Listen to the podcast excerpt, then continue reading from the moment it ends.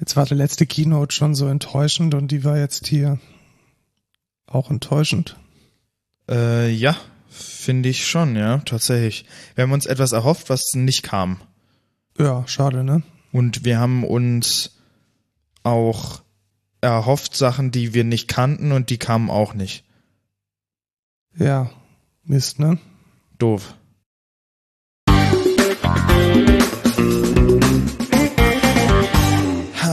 Hallo und willkommen zur 83. Folge Code Culture Podcast. Wir nehmen heute auf am 6. Juni direkt nach der Keynote und ich bin der Lukas. Und ich bin der Markus und wir erzählen wie immer alle 14 Tage, alle drei Wochen was sich so in der Tech-Bubble getan hat. Und heute hat sich tatsächlich eine neue Keynote getan. Deswegen ist das auch unser Thema der Woche. Nichtsdestoweniger beginnen wir trotzdem mit den News, nee, nicht mit den News, mit Feedback und Rückblick. Genau. Weil wir haben in den letzten drei Wochen, wir haben extra wegen der Keynote noch eine Woche gewartet, äh, hat sich einiges getan. Tatsächlich. Äh, wir haben beide noch unsere Nieren. Ja. ja, ich weiß gar nicht, ob wir das so tatsächlich starten wollen. Es ist natürlich schon ähm, also um da drauf einzugehen, wir waren im Rockpalast in München, im Giesinger Rockpalast. Und zwar ist es so ein, äh, ja, ein Etablissement, wo man quasi ähm, Sachen recorden kann. Man hat da so Aufnahmeräume. Es ist so, ähm, so ein Proberaum und Studio. Genau. Mietblock. Ja, oder? Ja. ja, doch. Da haben, da hab ich mit dem Markus quasi zusammen ähm, geübt für meinen Auftritt, den ich auch schon hatte. Ähm, und warum wir noch unsere Nieren haben, das sieht sehr sketchy aus. Also das ist so eine richtig krasse Wohngegend halt. Und man geht dann aber hinten in so ein Motel, wo man auch wahrscheinlich alle möglichen Drogen bekommt, dann unten in die Tiefgarage, dann flackert das so das Licht und dann. Genau, man läuft zwischen so einem kaputten Auto her, weil da noch so eine Werkstatt ist.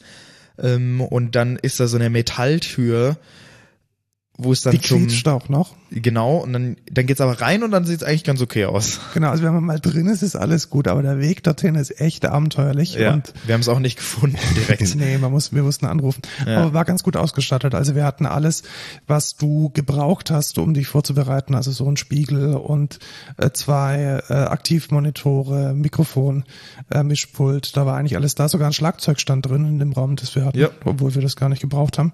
Im Gegenteil, das hat gestört, weil wir erstmal die Snare abspannen mussten, dass die, die mitvibriert. War aber ganz, war aber ganz cool. Und es hat sich offensichtlich gelohnt, weil dein erster Auftritt war nämlich ein Bandwettbewerb. Richtig. Ähm, und du hast, äh, ich bin zwar keine Band. Nee, aber du bist keine Band, aber du bist ein Solokünstler und du hast den hervorragenden dritten Platz belegt. Genau, man muss natürlich dazu sagen, ähm, von fünf Leuten. Also, ja, es gab jetzt nicht so eine krasse Konkurrenz oder nicht so eine viele Leute. Die genau, es waren nicht viele, aber es ist schon ja trotzdem eine Leistung. Also ich, ich und die anderen waren auch gut. Die anderen waren auch alle gut. Vielleicht sagen wir kurz, wer gewonnen hat. Das ist glaube ich wichtiger, als zu sagen, wer nicht gewonnen hat. Ähm, David und Alexander. Genau, war jetzt nicht ganz mein Geschmack, aber ich kann es voll respektieren, dass die gewonnen haben. Die haben so Singer-Songwriter, kann man so nennen. Ja, auf jeden Fall. Akustisches Gitarrenspiel plus Gesang plus Cajon. So, ich, ich, ich finde immer, das sind so, das waren so Lieder, die man am Lagerfeuer spielt. Lagerfeuermusik und demnach auch so ein bisschen, äh, wollen wir die Diskussion anfangen? Nee, lieber nicht. Lieber nicht, nee. Kommen wir zum zweiten Platz, Zweite As It Rains. Genau, äh, sehr wunder, cool. Wunderschöne Melodic, Hard Rock bis Metal, also so irgendwas, also nicht Metal genug, um irgendwie. Ja, ich hätte sogar Rock bis ja. Hard Rock gesagt. Ja, genau, also nicht Metal genug, um auf Wacken zu spielen, aber auch nicht Pop genug, um irgendwie im Radio zu laufen. Ja. Also so im Hard Rock Bereich, das war ganz gut, äh, Female Fronted, äh, ganz solide, die waren Platz zwei und dann kamst auch schon du. Genau. Ähm, noch dabei war Emily, die macht so Indie-Pop mäßig und The Same Procedure, die machen auch so Rock, Metal. Ja, wobei die eher Metal waren, glaube ich. Ja, ich also glaube auch, die waren eher Metal als Rock. Ja. Aber ja. Wie war es denn auf der Bühne? Wie ist es dir denn ergangen? War sehr interessant. Also ich habe am Anfang ähm, kam ich noch nicht ganz so gut rein, da habe ich ein bisschen meinen Text verhaspelt. Ähm, aber danach war es dann ziemlich geil und äh, ich bin dann richtig reingekommen. Es war ein bisschen doof, dass ich der Erste war. Also das war mein allererster Auftritt, wo ich wirklich meine Musik auch präsentiert habe und so. Und dann musste ich direkt als Erster um 13.20 Uhr ähm, auftreten. Das war schon eine undankbare Zeit. Also 13.20 Uhr an einem Samstag war es, glaube ich. Oder Nee, Feiertag, Donnerstag. Feiertag, Genau, genau, Christi Feiertag, Himmelfahrt. Christi Himmelfahrt, Donnerstag. Ist jetzt nicht, nicht gerade Primetime. Nee, und es waren auch nur, ich würde sogar sagen, fast ein Drittel von dem, was später dann da war. Ja, so hätte ich es auch gesagt. Drittel bis ein Ähm, halb der Leute waren da. Was natürlich ein bisschen schade ist. Ja, genau, weil aber vor allem dann halt auch vor der Bühne nicht so viel los ist. Ja, richtig. Also ich musste dann schon, es, es kam für mich auch sehr trocken rüber, auch wenn meine Family da war und meine, ein paar von meinen Freunden. Ähm, aber ja, es ging dann schon und es hat mir auch Spaß gemacht. Ich denke, ich werde vielleicht nochmal performen. Ich habe ja auch etwas gewonnen, nämlich einen Auftritt im Atlantis. Das ist hier in der Stadtwerke Arena, also beim Eis, Eislauf-Ding, Eisstadion Ja, quasi genau. darüber und äh, ein Bandcoaching von Intakt, was ich auch äh, in der nahen Zukunft mal realisieren werde. Und ja, ich habe Genau, mich mega und du gefreut. darfst in dem Studio aufnehmen, das wir gemeinsam aufbauen. Genau, im Lofi-Studio, was Markus und ich quasi zusammen aufgebaut haben, darf ich auch recorden. Mega. Ähm, ja, aber insgesamt mega die Experience. Mega geil. Danke auch an alle Leute, die da waren, ähm, die mich supportet haben. War echt sehr, sehr cool. Hat Bock gemacht. Und ja, vielleicht ist man ähm, beim nächsten Seitensprung auch mal wieder dabei. Wer weiß. Ja, tatsächlich. Also ich würde tatsächlich gerne, wollen wir der Emily mal äh, nice Backing Tracks verpassen? Ja, Ich glaube, das wäre das wäre eine sinnvolle, sinnvolle Investition. Also wenn, wenn du hörst hier unseren Podcast, Ja. äh, schau mal vorbei und dann. ich äh, denke nicht, dass Emily unseren Hey, Podcast also hört. Äh, nachher kommt gleich noch eine News, warum Frauen so richtig sind äh, für die Tech. Aber bleiben wir kurz bei bei der Ja, Musik. nee, ich möchte jetzt einmal kurz was reinschieben. Und zwar wurde ich gerade aus Notion ausgelockt. es ist, ich gerade ja, glaub, genau, es ist, es ist unglaublich scheiße. Ich möchte nochmal betonen, wie beschissen man seine Applikation bauen kann, um einfach ausgelockt zu werden. Weißt du, was ich glaube? Ich glaube, die speichern die Tokens in einem Redis Cache oder so und die haben halt ihren DevOps nicht im Griff. Und jedes Mal, wenn Ja, da irgendwie ein Container hoch und runter fährt, ist hier äh, einmal ausloggen und einloggen angesagt. Es ist einfach beschissen. Gut, Sorry. während, während, während du dich dann wieder einloggst, kann ich äh, auch was Musikalisches berichten. Und zwar ähm, organisiere ich ja meine zweiten lieben Konzerte gemeinsam mit Freunden vom CVJM Jugendkultur und Musik. Und wir haben jetzt nach Corona unser erstes richtig cooles Clubkonzert wieder am Start, nämlich im zentralen Stuttgart eine Tourstation von Trommelwirbel Dornenreich. Ähm, es gibt noch Tickets. Also wer von euch mich sehen möchte, mal kurz schnacken aus der Stuttgarter Ecke kommt oder mit dem 9-Euro-Ticket da günstig hinkommt. Ab so 19 Uhr ist es, glaube ich. Doch, es Spielt, gibt doch keine Regionalbahn nach Stuttgart. Natürlich gibt es, gibt ja von, von Ja, von innerhalb von Baden-Württemberg, innerhalb von von. Baden-Württemberg, ja klar, innerhalb von Baden-Württemberg, äh, zum Beispiel von Leonberg oder von von Sindelfingen kann man immer überall mit dem 9-Euro-Ticket hingondeln und dann am Rotebühlplatz aussteigen und meiner Meinung nach die beste deutschsprachige Black Metal Band äh, hören, wie sie Black Metal macht. Hast du jetzt deine, deine eigene Band als beste Nein, nicht meine eigene Ach Band. so, Ich- okay. Wir organisieren das ja. Also um Gottes so, Willen, okay. Dornreich ist, ist 20 Größenordnungen. Besser, erfolgreicher, schöner, hübscher, äh, länger auf dem Markt als wir. Ja. Also äh, Dornreich ist schon cool. Also jetzt ernsthaft, ich glaube, Dornreich und der Weg einer Freiheit sind sowas, die, die deutschsprachige Szene anbelangt, definitiv ganz vorne. Jetzt, jetzt hast du aber die andere News weggemacht, äh, die andere Feedback- und Rückblick-Ding. Nee, der habe ich nach unten geschoben. In die News oder was? Nee, nee, die, die kommt jetzt. Die steht bei mir nicht mehr da. Ja, Notion ist super. Notion ich liebe super. Notion. Genau, also wir müssen uns nämlich ein bisschen ähm, revidieren, so ein ganz kleines bisschen. Ja, wir haben das ja nicht Wir gecallt. haben das Also nicht gecallt, wir haben so ein bisschen dagegen geshootet. Wir mussten, wir haben halt gesagt, okay, gucken wir mal. Genau, ich glaube, wir, wir sind damit verblieben. Wir schauen mal, was passiert. Und jetzt können wir schauen, was passiert, weil es geht um One Password. Und die News war jene, dass One Password vor so einem halben Jahr ungefähr gesagt hat, sie steigen jetzt auf Electron um. Und das ganze Internet ist amok gelaufen, beziehungsweise die ganzen Pro-User von One Password, weil die gedacht haben, hey, jetzt äh, Wird die App scheiße. wird die App scheiße, jetzt wird die App zu einem großen, fetten Monster, welches nicht mehr startet und sich nicht mehr bedienen lässt. und so lange lädt wie Notion. Aber Pustekuchen, das Ding One ist echt Password ist super. gut also, geworden. Also alles, was die Leute befürchtet haben, ist einfach nicht eingetreten. Ja, ich finde, in manchen Aspekten ist es deutlich besser geworden. Dieses Quick, ähm, dieses Quick Searching ist besser geworden. Äh, Insgesamt die Applikation lädt schneller. Ich finde sie wahnsinnig schnell und schlank. Also ja, finde ich auch. wenn Elektron jetzt tatsächlich so gut ist, dann ist, glaube ich, dieser ganze Hate nicht mehr gerechtfertigt. Aber ich denke, man hat sie mit dem ganzen Hate vielleicht auch ein bisschen angespornt. Das, das wäre natürlich super. Also wenn das geklappt hätte. ja ich glaube schon, weil das wäre ja peinlich gewesen dann. Ja, das konnten sie sich nicht erlauben. Also ich möchte es auch nochmal kurz sagen, Evernote, äh, nicht Evernote, One Password verbraucht gerade 96 Megabyte RAM, was komplett okay ist. Ja, das ist ja fast nichts. Genau, also irgendwie so, man kann es wohl doch, wenn man es möchte. Also mit Elektron ist wohl doch äh, Ja. nicht irgendwie alles kaputt.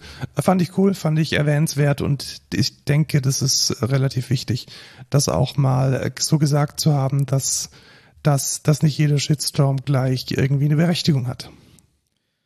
Ja. Ein Shitstorm wird, glaube ich, nicht kommen. Aber ja, Freuden, wirklich. Freudenstürme auch nicht. Genau, die WWDC 2022, oder? Ja. Ähm, Genau, also äh, mal kurz zur Einordnung. Apple macht ja immer solche Events. Früher hießen die Keynotes, weil Keynotes eigentlich genau das sind, was bei Kongressen immer stattfindet. So die erste äh, Vorlesung, die, der erste Vortrag ist immer die Keynote, in der dann die gesamte Audience, die gesamte, was heißt eine Audience auf Deutsch, das gesamte Publikum, die alle Besucher äh, adressiert werden und danach verteilt man sich dann auf so verschiedene Fachbereiche und deswegen traditionell, also das ist jetzt die Keynote-igste Keynote von Apple, nämlich der Beginn der Worldwide Developer Conference von Apple, die auch dieses Jahr wieder, glaube ich, komplett online oder online mit ein bisschen vor Ort stattfindet. Wie dem auch sei. wir sind auf jeden Fall nicht vor Ort. Wir sind nicht vor Ort und wir haben jetzt anderthalb Stunden, anderthalb Viertelstunden die WWDC Keynote angeschaut und kurz zusammengefasst Nichts Überwältigendes. eigentlich relativ wenig. Also ich glaube, wir, wir halten uns ja mit Gerüchten immer ein bisschen zurück, weil wir denken, wir äh, reden dann über die Dinge, wenn sie Fakt sind. Und die Gerüchte gingen eindeutig in die Richtung, dass Apple ein Augmented Reality Device rausbringt, also eine Brille, irgendetwas, mit der man AR machen kann. Und es kam einfach nichts. Ja, ich habe auch was gehört von Always On Display ähm, mit einem Software Update gibt's auch nicht. Mit dem Software-Update nicht. Vielleicht mit einer Hardware, aber die wurde einfach nicht vorgestellt. Wurde auch nichts vorgestellt. Kommen wir zu dem, was vorgestellt wurde. iOS 16. Ja, und ich glaube, das wichtigste Feature oder das einzige Feature, über das sich vielleicht lohnt, länger drüber zu reden, sind Customizable Lock Screens. Finde ich cool. Ja, aber ich weiß jetzt nicht, ob das jetzt so ein, also wenn ich mir jetzt den, den Wunsch hätte äußern können, was ich mir wünsche, ich glaube, ich wäre nicht mehr drauf gekommen. Nee, ich jetzt auch nicht direkt. Ähm, Also was, was wurde denn vorgestellt? Also man kann mit dem Lockscreen jetzt verschiedene Dinge tun. Man kann ihn anpassen, ungefähr so wie Watch, Watchface, wer das von der Apple Watch schon kennt. Man kann Schriften, Die Font die ändern. Font ändern, die Farbe ändern. Man kann Fotos reinkleben. die Fotos sind auch mit Depth. Also Mhm, also er versucht automatisch so ein bisschen den Vordergrund rauszuschneiden aus dem Bild und es dann zum Beispiel vor die Uhrzeit zu legen, sodass es so ein bisschen pseudo-dreidimensional ausschaut. Und ich glaube, das Einzige, was wirklich cool ist, was ich wirklich nice fand, sind äh, Live-Activities.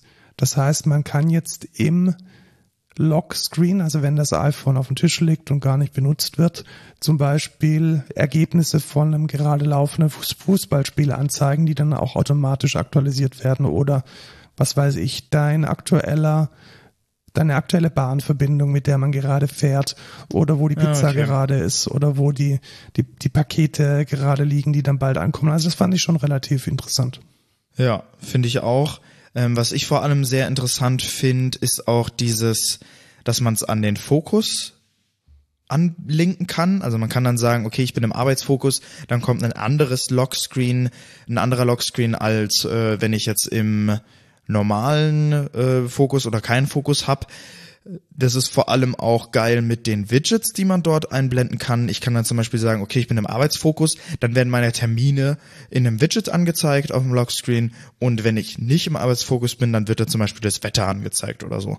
Finde ich cool. Finde ich auch cool und das nutze ich tatsächlich schon bei der Watch. Also ich habe da ein Watchface, in dem immer meine Termine angezeigt werden und irgendwie so die, die nächsten Dinge, die wichtig sind und dann eines, wo nur die Uhr angezeigt wird und das eine nutze ich bei der Arbeit und das andere, wenn ich dann aus der Arbeit rausgehe. Und das ist schon eine angenehme Art zu arbeiten, finde ich, weil dann dieses, dieses Handy nicht immer so zur absoluten Ablenkungsfalle wird, sondern dann dich nochmal unterstützt, die Dinge zu tun, die du auch, tun möchtest und dich dann zusätzlich noch motiviert, die richtigen Dinge zu tun. Ja. Was ähm, da auch noch zukommt, was den Fokus angeht, ist äh, das App-Layout. Kann man verändern und ich bin mir nicht sicher, ob das nicht vorher auch schon ging bin mir da auch nicht sicher, aber sie haben es auf jeden Fall nochmal angepriesen. Genau, also man kann dann auch das App-Layout ändern, man kann Safari-Tab-Groups ändern anhand vom Fokus, finde ich auch cool äh, und man kann die Focus API irgendwie mehr ansteuern für Entwickler. Genau, also wenn man Entwickler ist, dann kann man jetzt zum Beispiel auch herausfinden, dass man im Fokusmodus ist und dann vielleicht gewisse Informationen erst gar nicht mehr dem Benutzer vors Gesicht werfen. Bei den Messages, also bei dem eingebauten iOS Messenger. Früher ja iMessage. Früher ich, ist ne? es iMessage, ja. genau. Und es ist heute noch auch immer noch der, die SMS-App auf dem iPhone kann man jetzt Edit und Undo machen, natürlich nur, wenn man Messages verwendet, nicht bei der SMS. Ja, also man kann und, die bearbeiten und wieder äh, nicht senden, wenn man will. Genau, also äh, zurückrufen de facto. Genau. Also natürlich, wenn die schon gesendet und gelesen wurden, sind sie gesendet und gelesen. Da kann auch die API nichts dran ändern, aber man kann sie zurückrufen und es gibt die Möglichkeit, einen ganzen Thread als gelesen zu markieren, was insbesondere war. Nee, als nicht gelesen. Als nicht gelesen zu markieren, genau. Was insbesondere dann, wenn man irgendwie so einen ganzen Gru Gruppenchat mal aufholen möchte, eine ganz äh, nette Sache ist. Genau, man hat dann schon drauf geklickt, aber man kann jetzt nicht antworten, dann mag man den als nicht gelesen und dann kann man den später nochmal machen. Alles Features, die es in äh, diversen anderen Apps schon äh, länger gibt, äh, ja, war nötig, sowas zu haben, ist cool, mega. Nutzt du die Diktierfunktion von Null.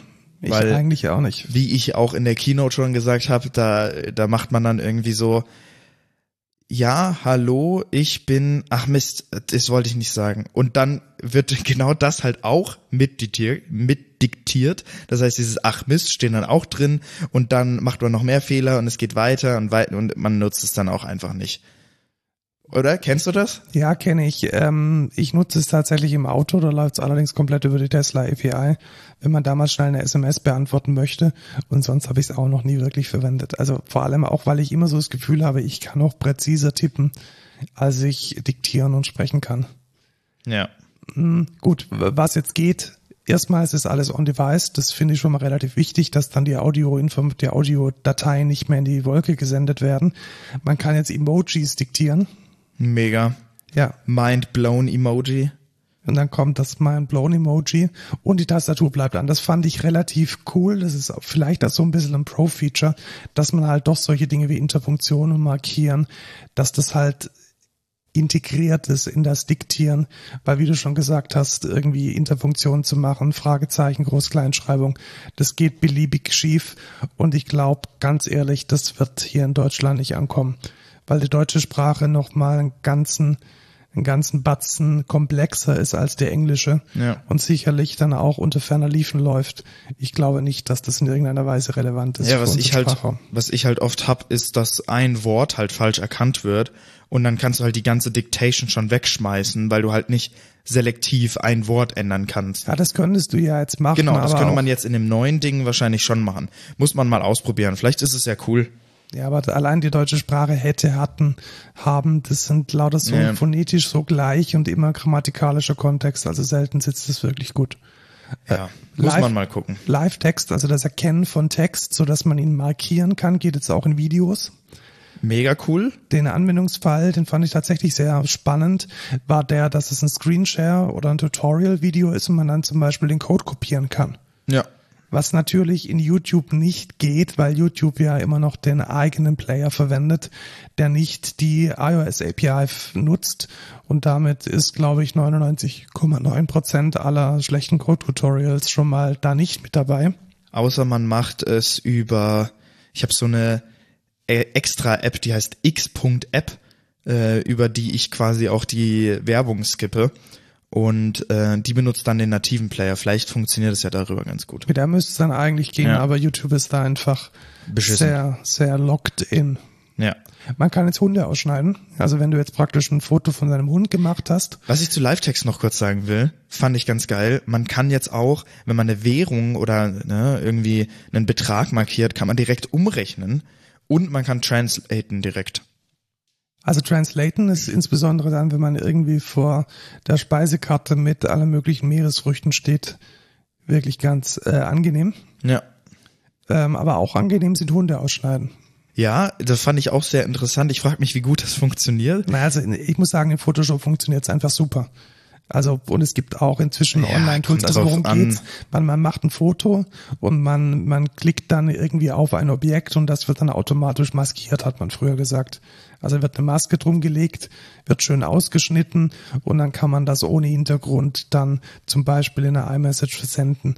Ob ich da jetzt den mega Anwendungsfall habe, ich weiß es nicht. Wahrscheinlich. hm, Ich frage mich auch, wie gut das funktioniert tatsächlich.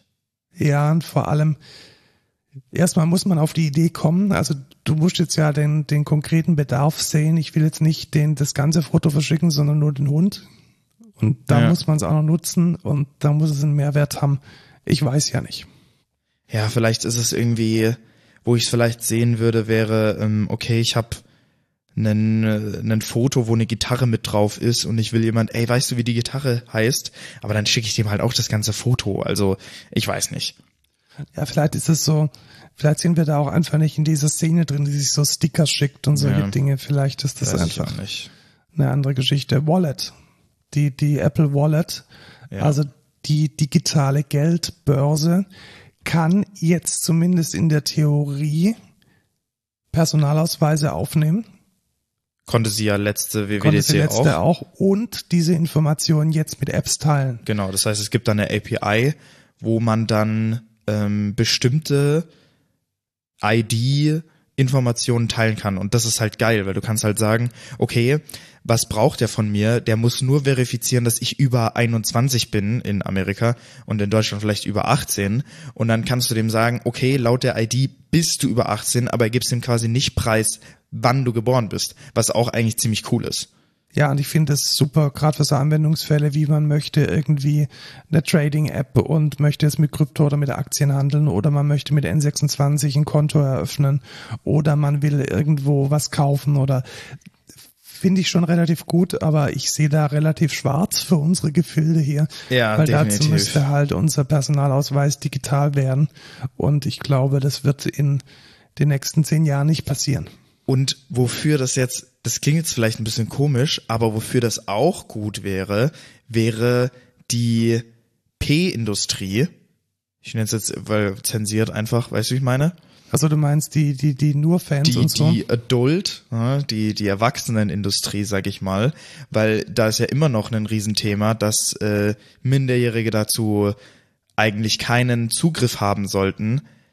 Ähm, und das wird, ja, das wird halt von allen Plattformen so gekonnt ignoriert. Genau. Und wenn es da eine, wenn es da eine gescheite API dafür gäbe, wäre das ja tatsächlich. wäre das cool, werden sie wahrscheinlich trotzdem nicht implementieren, aber es wäre zumindest mal ein Anfang, weißt du? Es gäbe dann zumindest mal die technologische Möglichkeit, das überhaupt Genau. ja, zu tun. Ja. Was ich auch relativ cool fand, ist, dass man, wenn man in der Wallet Schlüssel hat, dass man die Schlüssel dann teilen kann. Also, Also sowas wie, ich bin im Hotel und genau, dann, richtig. Also dein, deine Keycard fürs Genau. Hotelzimmer oder ähm, den Schlüssel fürs Auto. Also BMW zum Beispiel macht das ja schon. Tesla macht's anders. Die machen es über äh, Bluetooth Low Energy direkt mit der App. Ähm, was mir da ein bisschen gefehlt hat, muss ich jetzt so retrospektiv sagen, was halt geil gewesen wäre, wäre so einmal Tokens vergeben zu können. Ja. Also nicht die ganz, den ganzen Schlüssel zu teilen, sondern sowas wie, hey, du kannst jetzt mal kurz an mein Auto und aus dem Kofferraum was rausholen, aber das geht halt nur einmal. Aber die Oder Frage es ist- geht nur in einem Zeitraum von einer Stunde. inwieweit ist das technisch möglich? Also, keine Ahnung, Ja, das ist technisch nicht möglich, weil da natürlich das weil du hast halt den, ja, du hast den. Schlüssel und dann ist es halt der Schlüssel. Ja, müsste man über eine API lösen Ja. und dann irgendwie über, ja, schon richtig. Ist, ist technisch nicht einfach. Ja. Was technisch jetzt einfacher wird für bestimmte Verkäufer, äh, mega Überleitung, ähm, ist Apple Pay. Da braucht man vielleicht in Zukunft oder soll man in Zukunft, zumindest in Amerika, ähm, kein extra Lesegerät mehr brauchen, sondern kann einfach sein iPhone dafür hernehmen. Genau, aber nicht, dass das, das wird, das wurde, glaube ich, letztes Mal, als er schon so halb angekündigt wurde, falsch verstanden. Das ist nicht so, dass ich dir jetzt anstatt irgendwie einen Zehner als Schein zu geben, dir per Apple Pay 10 Euro überweisen kann. Genau. Das geht nicht. Du musst quasi einen Shop haben, also, was weiß ich, du hast eine Bäckerei oder so und dann kannst du, kannst du dann dein iPhone als EC-Lesekartengerät genau, ich, hernehmen. Ich glaube, man braucht dafür sogar ähm, einfach Third-Party-Apps, sowas wie SumUp oder Shopify, um überhaupt diese API nutzen zu können. Ja, wahrscheinlich. Also du brauchst schon ein Kassensystem, welches dann eben noch ein, ein Value-Add macht zu diesem Tap-to-Pay, so heißt dieses Ding. Also von, von privatem Geldtransfer ähm, da fehlt noch einiges. Ich finde es allerdings cool, also gerade so auf dem Wochenmarkt oder irgendwie kleinere, äh, kleinere Selbstständige, die vielleicht auch mobil unterwegs sind. Ich denke zum Beispiel auch an Merchandising, Verkauf an Konzerten. Da haben wir jetzt jemanden zusammen dabei, aber natürlich wäre es viel, viel einfacher, wenn da jedes iPhone in der Lage wäre, das Geld entgegenzunehmen. Ja. Und das finde ich schon relativ cool. Jetzt ist natürlich die Frage, ähm, wenn es halt nur mit anderen iPhones geht, dann hat man halt schon wieder ein Problem, weil ähm, ja, obwohl, die haben da, glaube ich, auch gezeigt, dass man da eine Karte hinhalten konnte. Genau, also ich glaube, man müsste da auch alles, was dieses NFC kann, dann auch da hinhalten können. Ja. Bin mal gespannt, wie sich das dann äh, in, in, in dem Produkt manifestiert. Ja, das nächste ist ähm, etwas kontrovers, würde ich behaupten. Ja, ich bin da überhaupt kein Freund von solchen Geschichten. Und gut, also worum geht's denn? Fangen wir vielleicht da mal an, bevor wir es bewerten. Apple Pay Later. Apple Pay Later. Man kann ohne Zinsen die Zahlung, die man mit Apple Pay tätigt, in Raten aufteilen. Genau. Und das funktioniert dann auch mit jedem Vendor, der Apple Pay annimmt. Genau. Also auch für Vendoren, die sich zum Beispiel bewusst gegen Klarna entscheiden, weil sie die Leute nicht dazu bringen wollen, auf Pump irgendwelche Lifestyle-Produkte zu kaufen. Ja. Sobald man Apple Pay anbietet, ist man da jetzt mit drin und mh, schwierig. Also Ja. ich sehe es schon bei Klarna sehr schwierig, ich sehe es schon bei PayPal sehr schwierig, weil die Dinge, die man damit bezahlt, sind zu 90 Prozent Konsum und keine Investmentgüter. Also man bezahlt da jetzt nicht irgendwie so, was weiß ich, dein MacBook ganz, ganz selten, wo man jetzt sagen könnte, hey, das Geld verdiene ich mir über die, das schreibe ich über die drei Jahre, in der ich mit dem Mac- MacBook arbeite, über Aufträge wieder ab. Da ist es ja okay, wenn man sagt, ich, ich lease mir das und teile mir das so ein bisschen auf. Aber was man mit Apple Pay und mit Klarna bezahlt, sind einfach nochmal die nächsten Sneaker und irgendwelche geilen modischen äh, D- D- Design Pieces, die man sich shoppt. Und da ist, glaube ich, alles andere gut, als den Leuten die Möglichkeit zu geben, das auf Pump zu kaufen. Ja, ich bin mir da auch nicht sicher, wie geil das ist. Naja. Ähm, was aber cool ist, ist eingebautes Order-Tracking. Das heißt, du weißt, wo deine Order gerade ist. Und Finde das ich ist cool. in Apple Pay drin. Also wenn man mit Apple Pay bezahlt, dann wird praktisch auch über die Wallet äh, oder über irgendwelche Widgets, die dann da dranhängen, der Status deiner Order mit ähm, kommuniziert. Genau, wenn es der Vendor unterstützt. Genau, und da nochmal fand ich relativ cool, dass der größte Vendor in dem Bereich, nämlich Shopify, da mit dabei ist. Also Ja. Shopify, da läuft irgendwie so gefühlt 90 Prozent dieser ganzen Direct-to-Consumer-Geschichten.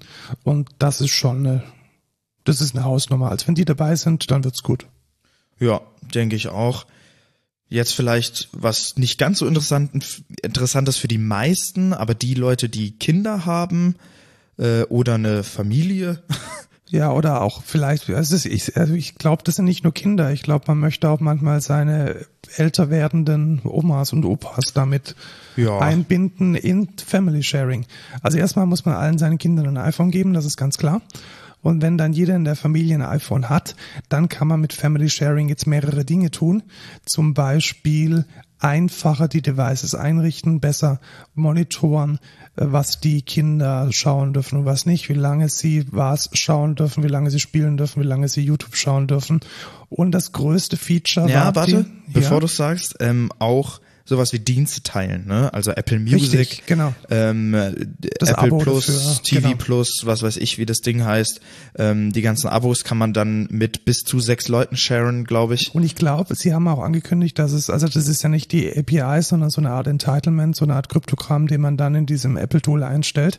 Man kann das auch mit beliebigen In-App-Purchases machen. Also wenn Ja. ich jetzt zum Beispiel sage, ich bin Netflix und ich würde jetzt erlauben, dass ein gewisses Tier mit fünf Leuten geshared wird, dann würde das an dieser Stelle auch funktionieren. Ja, bloß dass Netflix ja nicht über ähm, den Ja. App Store verkauft, sondern Nehmen ihr ein eigenes. anderes Beispiel, was weiß ich, ähm, Ja. Readle. Ja, okay.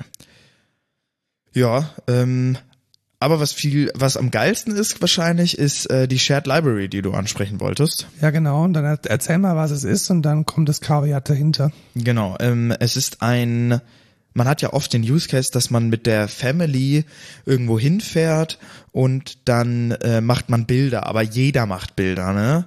Und dann hat nie jemand alle Bilder von allen, sondern alle haben nur einen Teil der Bilder.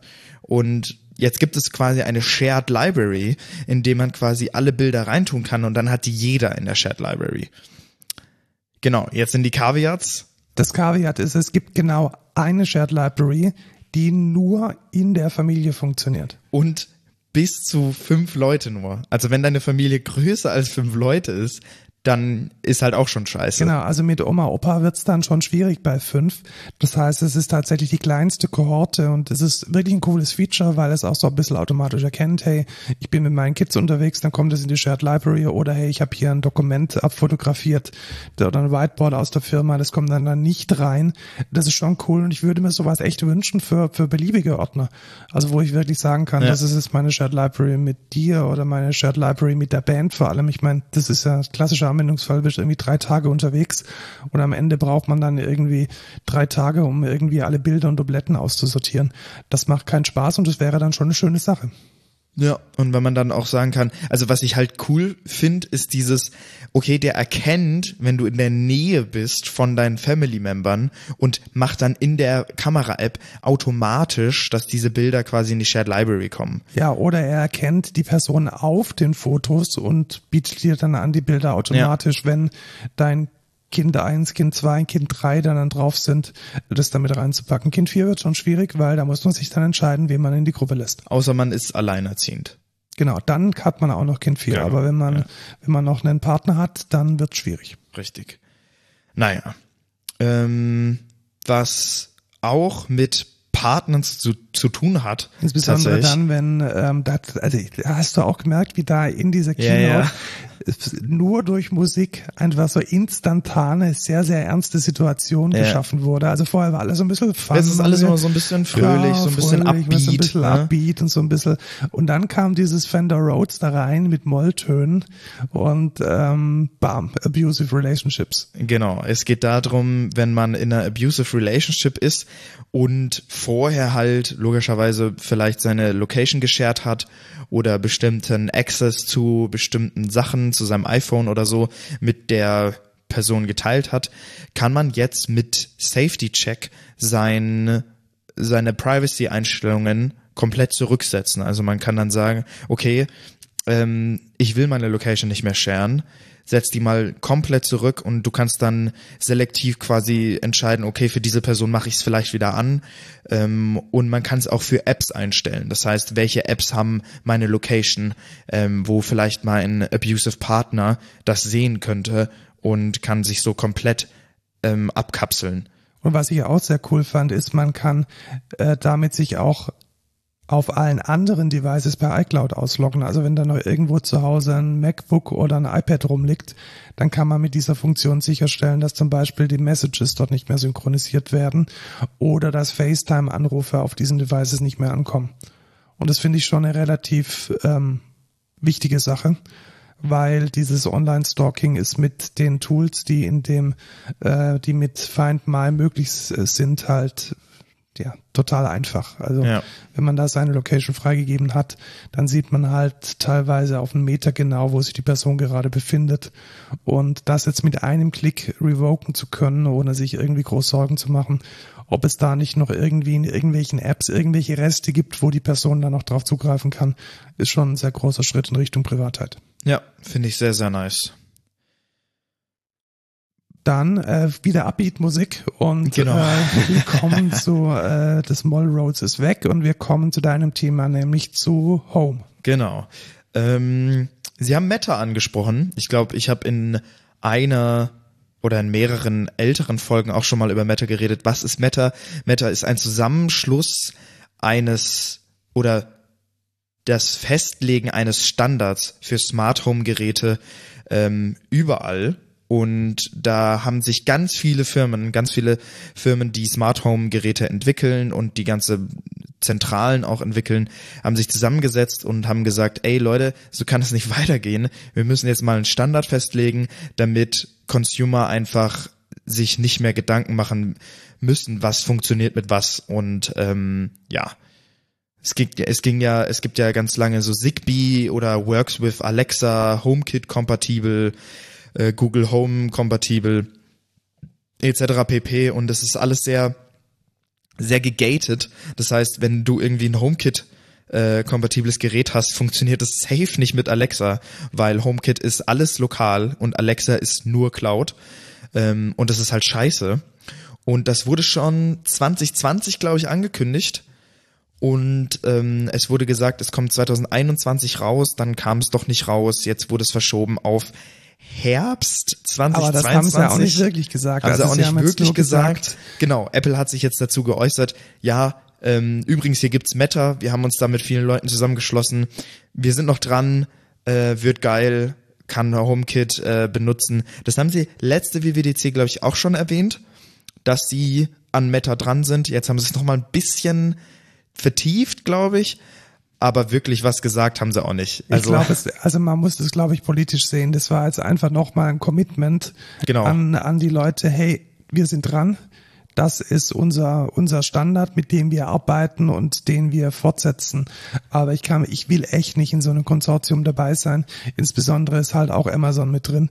Und die sind halt komplett in der Cloud und sich da irgendwie zu einigen Ja, und das am Ende ein PDF rausfallen zu lassen, das in irgendeiner Weise spezifiziert, dass alles gefälligst nur noch lokal zu laufen hat und Amazon wirft dann alle, alle ihre Produkte weg. Also das kann nicht funktionieren.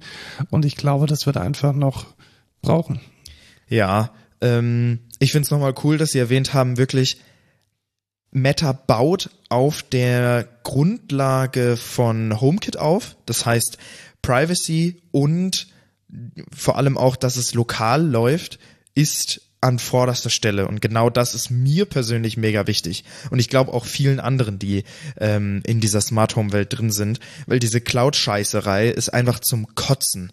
Weil jeder fucking Hersteller, der mit Amazon zusammenarbeitet, muss eigentlich fast eine eigene Cloud haben, wo irgendwie die Geräte mit synchronisiert sind und agieren können. Und wenn die dann mal halt bankrott gehen, dann ist man halt gearscht, weil dann funktioniert halt einfach sein Gerät nicht mehr, wenn man natürlich nicht eine eigene Cloud da hochziehen kann. Und das ist natürlich fest gecodet in diesen Geräten drin und das ist alles scheiße. Ähm, deswegen bin ich persönlich auch jetzt auf HomeKit umgestellt und habe Alexa eigentlich fast ganz aus meinem Smart Home verbannt. Äh, und ich bin sehr zufrieden mit HomeKit und ja, ich hoffe, Meta kommt irgendwann mal und man kann sich dann Meta-Geräte holen. Das wird auf jeden Fall noch sehr spannend. Was aber sie tatsächlich vorgestellt haben in Bezug auf Home, ist eine komplett neu reimaginete Home-App. Also da, wo man quasi seine HomeKit-Geräte drin sieht. Und da muss ich sagen, die sieht echt nice aus. Also was ich jetzt doof finde, ist, wenn man quasi in die Home-App reingeht, sieht man nur seine Gerätefavoriten. Die sind nicht sortiert, nicht gruppiert. Man hat keine Übersicht. Ähm, ja, das ist einfach alles Bam und dann muss man irgendwie auf die einzelnen Räume gehen, um die zu filtern und ja, das ist alles nicht ganz so geil. Und man hat jetzt so kleine Gruppen oben, die so aussehen wie so kleine Badges und dann kann man da zum Beispiel sieht man, okay, welche Lichter sind noch an, was, ähm, was für, was weiß ich, ist der, ist das Schloss verriegelt, etc. pp. Und man hat innerhalb der Startseite auch nochmal Gruppierungen vom Raum her und finde ich auch mega geil. Genau das, was man will. Man kann die ein bisschen besser gestalten. Ich glaube, ich gibt, es gibt jetzt auch mehr Icons und so. Ähm, ja, ziemlich cool. Finde ich nice. Ähm, ja. War dringend not notwendig. Also ich Ja. kam mit der Usability davon nicht so klar. Also sowohl die Health App als auch die diese Home App, die die haben immer so ein bisschen ausgesehen wie so eine ja, das ist halt eine App, in der sieht man, was ich habe, aber eigentlich wird der ganze Quatsch über andere Apps gesteuert. So haben sich die mal angefühlt. Ja. Und sowohl die Health App als auch die Home App, die werden jetzt immer besser. Und das ist, glaube ich, ein Schritt in die richtige Richtung. Ja. Ähm, aber ich fand es ein bisschen mager, auf jeden Fall, was Home angeht. Ähm, man muss halt jetzt auf Meta warten. Ja, Und das, ja. das muss man. Und ob es ähm, ein Schritt in die richtige Richtung wird, was CarPlay da macht, weiß ich ja nicht. Da weiß ja, ich ja ähm, nicht. was ist neu in CarPlay? Es gibt jetzt, also alles ist CarPlay basically im Auto. Man kann jetzt nämlich auch das Dashboard, ne, also da, wo angezeigt wird, ja, wie schnell fahre ich, wie viel Tank habe ich noch. Cockpit heißt das. Cockpit, ja, ich kenne mich da nicht aus, ich habe kein Auto. Armatur am Brett. ähm, wird jetzt, also kann jetzt komplett von CarPlay übernommen werden. Ich fand, es sah echt cool aus. Hm, Also ich sehe da verschiedene Dinge. Also, also was möchte CarPlay jetzt sein? CarPlay möchte ein Betriebssystem fürs Auto sein.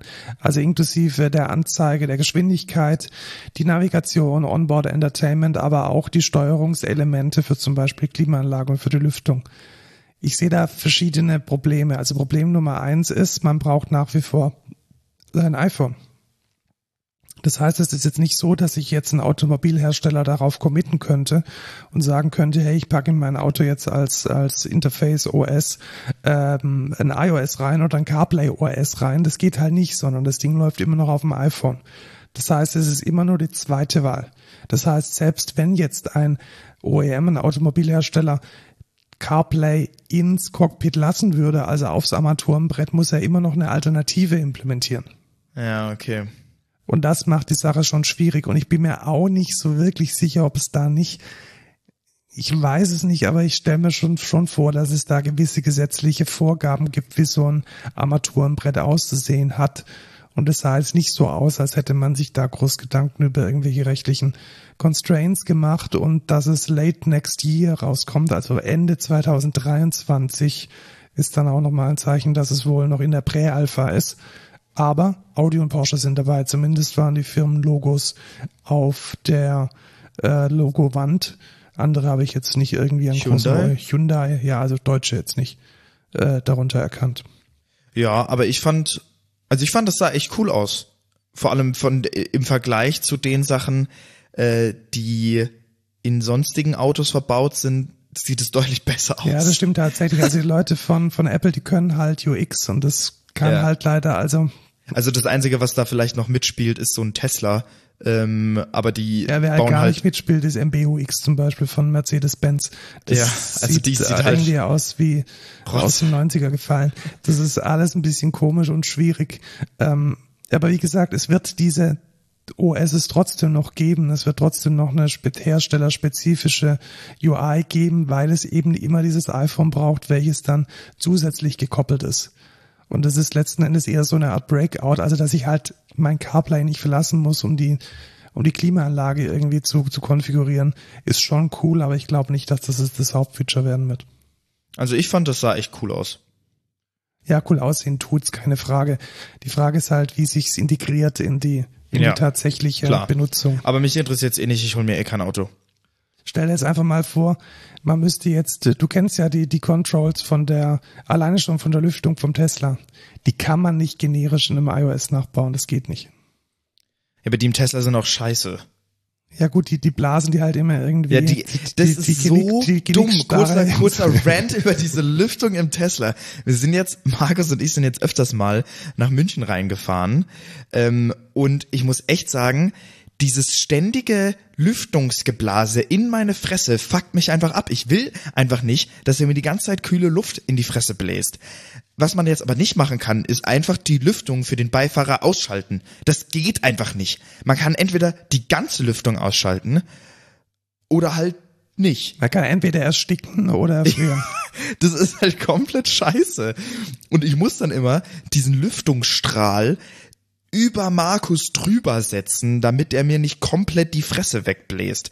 Also was ist das denn? Anstatt einfach zu sagen, okay, Lüftung halt für den Beifahrer aus. Das ist doch nicht so schwer. Und man steuert diesen Lüftungsstrahler auch nicht über so Hardware-Knöpfe wie bei allen anderen, sondern das ist in der Software. Also man fingert dann auf dem Touchscreen rum und versucht dann irgendwie mit drei oder vier Fingern diese Lüftungsstrahl zu Aber was ist denn das, dass man die Lüftung entweder komplett ausmacht oder komplett an und nicht für eine Person einstellen kann. Das ist doch letztes Jahrhundert. What the fuck?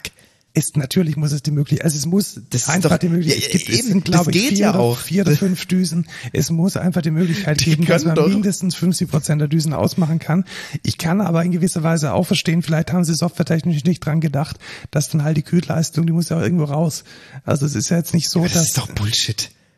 Ja, doch du weißt, wie es ist mit der Software. Das- Die machen Das halt ist scheiße, ist das. Scheiße, Naja. ist es ja gut.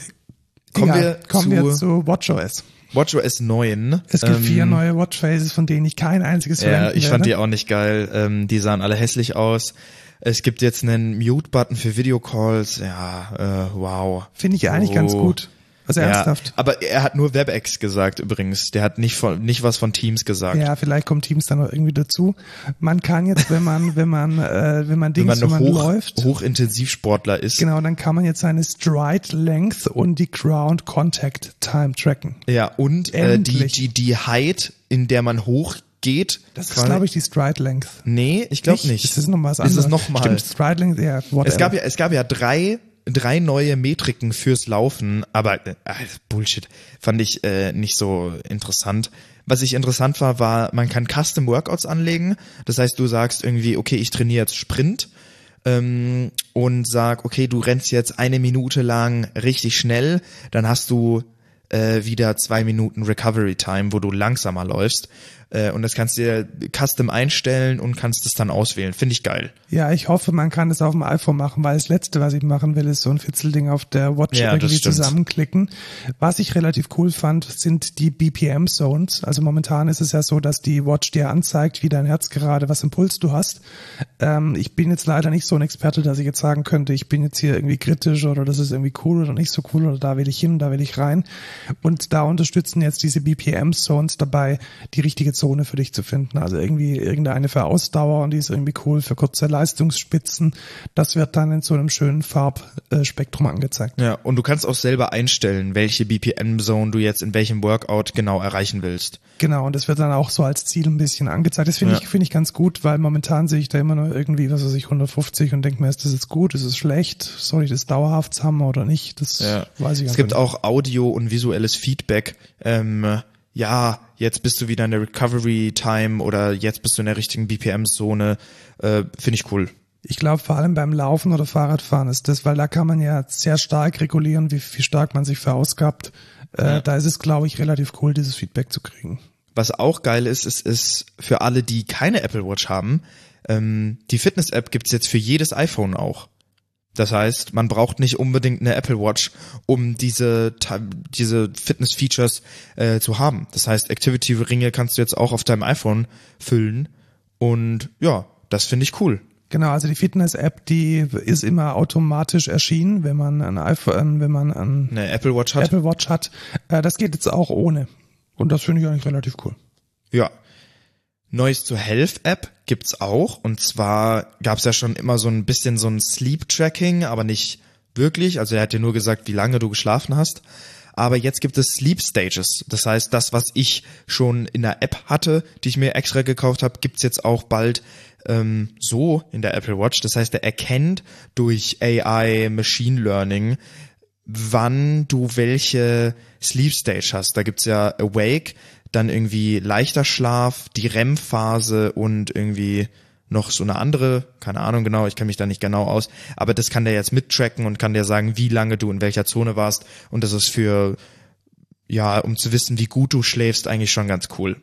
Und das fand ich relativ spannend, das dann zu korrelieren, weil es gibt jetzt nämlich die Möglichkeit, die AFib History sich anzuzeigen. Also wenn man an Vorhofflimmern leidet, Das ist ähm, eine sehr ungünstige Kondition des Herzens, die in der Regel zum Schlaganfall führt.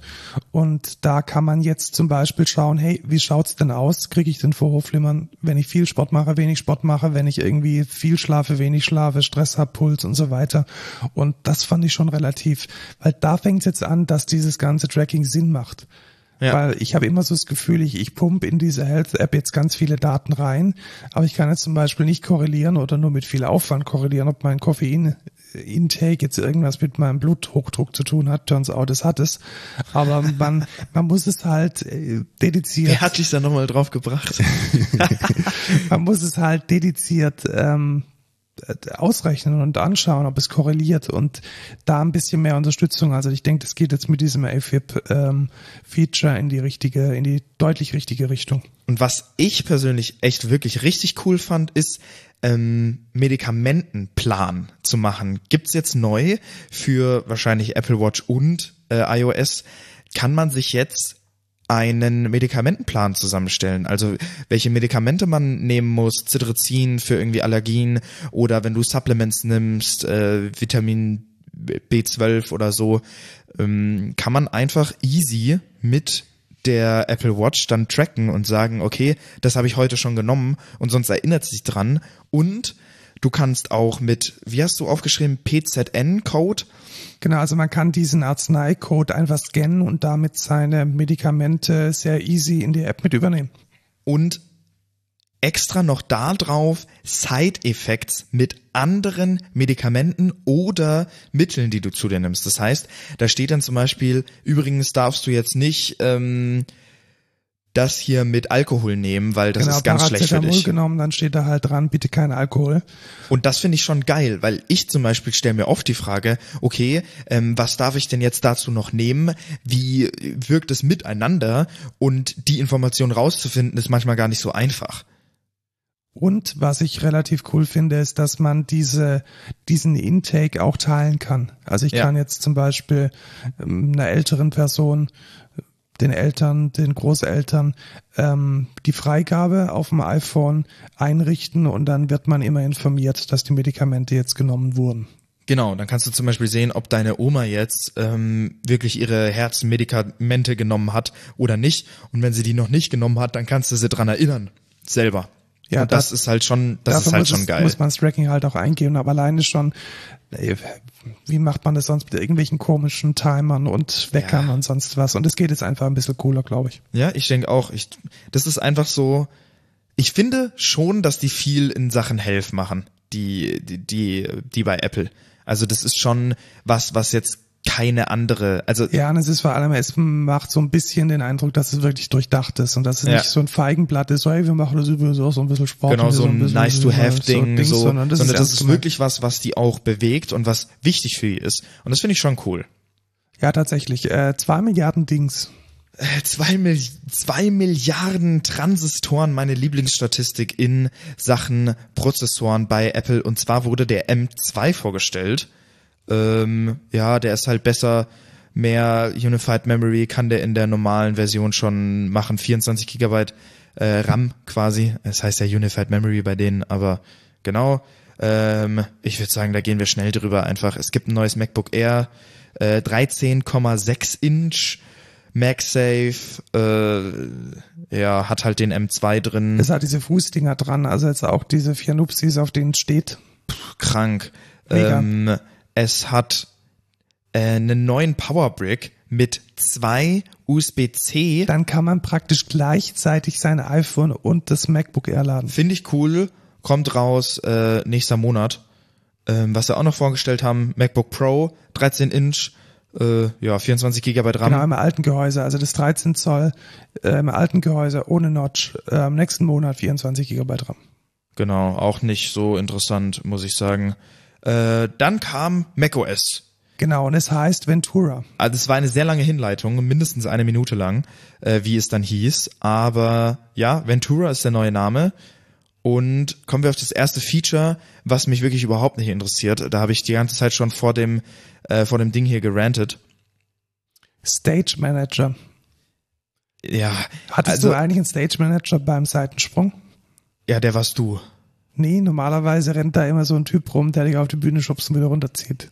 Ach so, ja, quasi schon die Band, äh, die, die Melly, die hat uns da ein bisschen so gesagt, wie lange wir noch Zeit haben und so Genau, also auf der das, Bühne ist, auch. das ist ein Stage Manager, der einem so Schild entgegen ja, rennt was bei macOS. Ventura ist, ist äh, ein komplett unnützer, in my opinion, komplett unnützes Feature, in dem man die Windows hat man dann auf 75% der Screen Size, hat links dann noch alle anderen Tabs, die man quasi offen hat, äh, so in so einer kleineren Ansicht, dann kann man auf die drücken und dann werden die in die Mitte geschoben, aber auch halt 75%. Also man kann die halt nicht Fullscreen haben, sondern hat die dann in so einem kleineren Fenster in der Mitte und ja, keine Ahnung, so arbeite ich halt nicht. Ich habe mein VS Code habe ich Fullscreen, mein Safari habe ich, ja, nicht mein Safari, nicht mein Browser insgesamt habe ich Fullscreen, mein Slack habe ich Fullscreen, mein Outlook habe ich Fullscreen, bringt mir halt 0,0, als ob ich mein Browser in 75% der Screen Size mache, dann macht der große Screen keinen Sinn. Sorry, für mich ist es einfach Bullshit. Ja, wie, wie schon gesagt, also für mich macht es auch nur begrenzt Sinn, aber ich kann sehen, dass es Menschen gibt, Studenten zum Beispiel, Stu- Studierende, die mit viel Materialien, da mal eine PDF, da mal irgendwelche Notizen und da noch irgendwie der, der Slack-Channel und da sonst was und da viel so multitasken und vielleicht auch nicht jetzt so wirkliche Deep Work am Computer machen, sondern zum Beispiel in der Vorlesung sitzen und sich da irgendwie parallel managen müssen. Und ich glaube, für so einen Use Case macht es Sinn. Für unseren Use Case, wie wir, ich sage jetzt mal länger als fünf Minuten in eine Anwendung schauen und diese Anwendung nicht verlassen und alles, was wir haben, in dieser Anwendung haben, ähm, da macht es keinen Sinn. Gebe ich dir recht. Aber es macht Sinn, wenn man so ein komplett zerstreuter Manager ist, der mal da einen Kalender und mal da eine Ja, Visitenkarte. weißt du, für wen das gut ist? Für unseren Chef. ja, genau. Für den ist es gut, weil der hat wirklich, der hat auch seine Safari-Fenster nicht im Fullscreen, sondern immer in so einer kleineren Ding und hat, der hat aber auch zehn Safari-Fenster offen. Ja, genau, weil man halt da noch ein Projekt offen hat und da noch was und da noch eine Rückmeldung aussteht und da noch irgendwie eine Tabellenkalkulation Ja, mit den okay, Preisen, für- die man für. Dings, ja, Und das- da macht es ja. schon Sinn und ich, ich ertappe mich manchmal auch in so einer Situation, wo Aber selbst dann wirst du nicht diesen, diesen Stage Manager nee, anmachen. wahrscheinlich nicht. Niemals. Ich mache dann immer alle Fenster zu und denke mir, das Problem löst sich dann irgendwie von alleine. Ähm, aber ich, ich, ja. kann es verstehen. Es gibt, es gibt da in gewisser Weise schon, schon Aber da hätte ich es lieber, wenn man nicht eine Third-Party-App bräuchten müsste, um Window-Management gescheit zu machen. Das heißt sowas wie Resizing, dass das in zwei Hälften aufgeteilt wird. Wenn ich es an die Seite des Screens packe, wäre halt auch schon mal geil. Dass man nicht sowas wie Magnet braucht oder Rectangle. Weiß ich nicht. Sowas Intuitives wäre halt cool gewesen, wenn die wenigstens mal introducen könnten, aber nee, braucht man ja nicht. Man hat ja dann den Stage Manager. ja, Ja, in der Bullshit. Tat. Ähm, Neue Updates zu Safari. Ja, äh, eine Sache ist weniger wichtig, die andere Sache ist cool. Ähm, man kann jetzt Shared Tab Groups haben. Das ist letzten Endes so eine Art. Ich, ich habe mich immer gefragt, was ist denn der Unterschied zu ähm, einem gemeinsam geteilten Lesezeichen?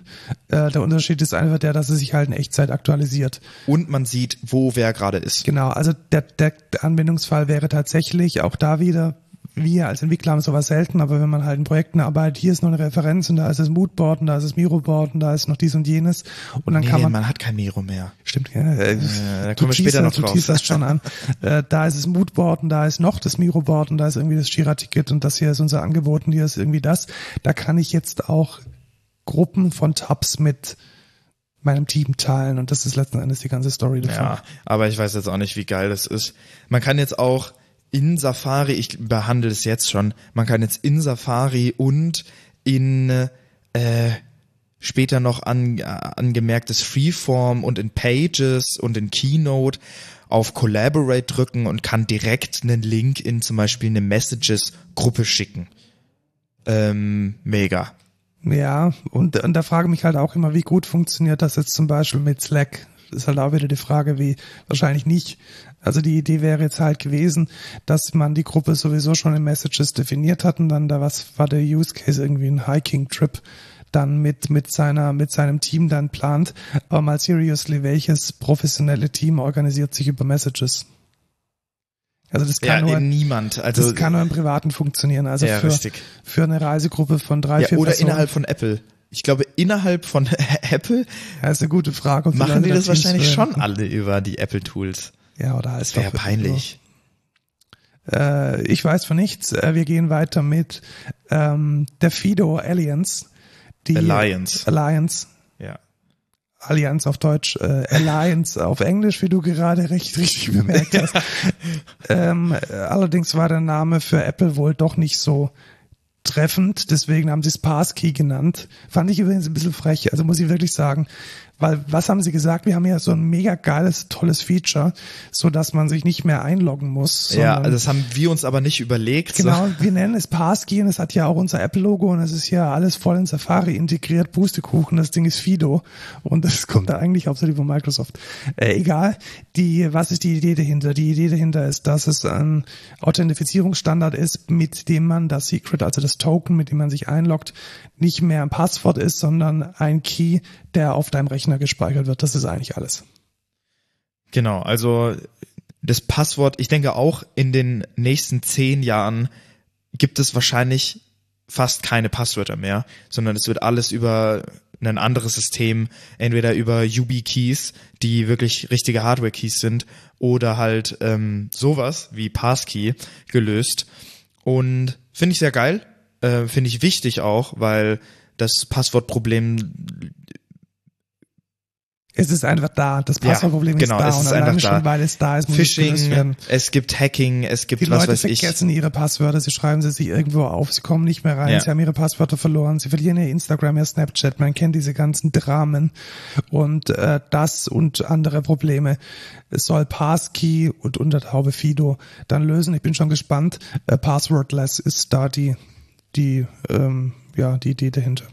Ja, sonst ähm, gab's Gaming und das erste Mal ever war ich überrascht von dem Gaming, was Apple dort gezeigt hat. Es war kein Bullshitting mit irgendwelchen Kack-Games, die eh niemand spielt, sondern es war wirklich No Man's Sky, was ein gutes Game ist, und Resident Evil Village, was ein richtig gutes Game ist. Beides auf M1 gezeigt mit okayer Grafik, hätte ich gesagt. Ähm, jetzt nicht was, was mit einem High-End Gaming-PC Windows mithalten könnte, aber solide, flüssig gelaufen, manchmal ein bisschen gelaggt. Ich weiß nicht, ob das nur unser Stream war oder ob das wirklich so war. Sehr interessant auf jeden Fall. Ähm, mit irgendwie Metal 3 und die haben dann irgendwie so ein Upscaling gezeigt, was man mit dem ML machen kann von, äh, ja, interessiert mich auch eigentlich nicht, was da genau unter der Haube passiert. Es sah ganz okay aus und es waren richtige Games, die da vorgestellt wurden. Also ich glaube, die auch da, das ist wieder eine politische Botschaft. Ich glaube nicht, dass sich ein Gamer jetzt diesen Rechner kaufen wird, sondern ich glaube einfach, dass es eine Botschaft in die Richtung war an Leute, hey, ihr könnt damit auch spielen. Ja. Also ihr, ihr habt vielleicht hier einen Arbeitsrechner, ihr habt den vielleicht geshoppt, weil ihr irgendwie was weiß ich, in eurer Agentur dringend irgendwelche Videos schnippeln müsst. Und dann kann man auch No Man's Sky und Resident Evil spielen. Das war, glaube ich, die, die, die Ansage. Ja. Und finde ich krass, dass sie Ist das, okay. dass Ja. sowas überhaupt. Ich, ich frage mich, wie viel Apple denen gezahlt hat, damit die das äh, dafür entwickeln. Das stimmt, also ich glaube auch, dass es da definitiv Incentives gab. Ich glaube nicht, dass das Also dass Dass sowas dass sie direkt so, ja, also eigentlich ist der macOS M1 Markt auf Gaming ja echt krass. Da können wir richtig viel Profit machen. Never ever. Ich glaube auch tatsächlich, dass Apple-User und Gamer maximal disjunkt sind. Ja, ich glaube auch. Also das ist, hat ein, das eine mit dem anderen nichts zu tun. Ja. Also vielleicht klickt der ein oder andere mal irgendwie in Farmville rum, aber mehr auch nicht. ja. Ähm, das nächste fand ich sehr, sehr spannend, weil das ist eigentlich ein Anwendungsfall, den der eigentlich so auf der Hand liegt, aber der trotzdem immer nur mit ganz ekliger Third Party irgendwie funktioniert hat, nämlich, dass man sein iPhone, seine Ja. sein iPhone Du musst da erstmal drauf eingehen, was der andere Punkt war. Erstmal, was, was, womit sie eingeleitet haben, ist, dass man, wenn man in einem FaceTime-Call ist, dass man dann von Gerät zu Gerät seamlessly switchen kann. Und was der eigentliche Fall ist, dass einfach diese fucking Webcam in dem Display, in dem äh, Studio-Display so schlecht ist, dass das jetzt die richtige Alternative dafür ist. Genau, man kann jetzt nämlich, was das zweite Feature quasi dazu ist, ist, dass man ein zweites Gerät, die Kamera nutzen kann, um damit seine Webcam zu machen oder eine zweite Webcam dazu zu schalten. Und das finde ich vor allem sehr interessant. Also erstens kann man sagen, okay, du brauchst keine Webcam mehr, du brauchst nur ein iPhone und einen äh, 100-Euro-Stand von Belkin, den du dann an dein iPhone dran machst und dann auf dein MacBook draufsteckst.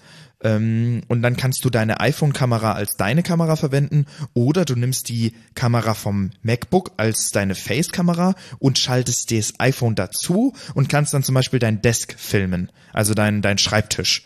Das heißt, du kannst da irgendwie, was weiß ich, ähm, eine Skizze zeigen, die du in dein Notizbuch gemacht hast oder so. Oder und das ist tatsächlich ein echt cooler Anwendungsfall. Finde ich auch. Weil ich bin halt auch jemand, der gerne schreibt und ich kann mir das auch in Business-Meetings echt gut vorstellen, dann vielleicht mal parallel dazu eine Skizze zu machen oder irgendwie ein Architekturschaubild, Ja. welches dann auch alle sehen. Und sie haben auch gesagt, das wird nicht nur von FaceTime unterstützt werden, sondern auch, äh, also sie arbeiten auch mit Teams, äh, WebEx und Zoom, glaube ich, zusammen.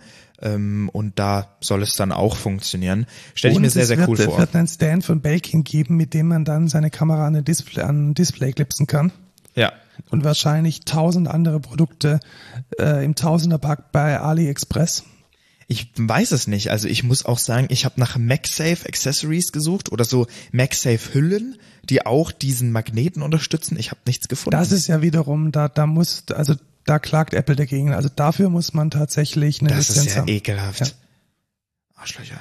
Ähm, auf jeden Fall, äh, was die auch können, ist irgendwie Center Stage. Ich habe die ganze Präsentation schon drauf gewartet. Wann kommt Center Stage? Also ohne Sender Stage kann man praktisch nicht mehr Video, ähm, Video Calls machen, das geht nicht. Center Ja. Stage ist so dieses Feature, mit dem in der Software so eine Kamerafahrt simuliert wird, wenn du zum Beispiel deinen Kopf der, der fokussiert sich dann in die, äh, also dein Gesicht fokussiert sich dann in die Mitte und es war in der letzten Keynote auch in jeder Scheiße haben sie dann gesagt, ach, das kann übrigens auch Center Stage. Der typische das, Anwendungsfall ist, dass dein Kind reinläuft und dann wird praktisch aus der totalen eine halbtotale und dein Kind ist mit drauf. Genau, mega, mega wichtig. Äh, das haben sie bei den MacBooks nicht erwähnt. Äh, hier dann schon, äh, fand ich ganz äh, lustig.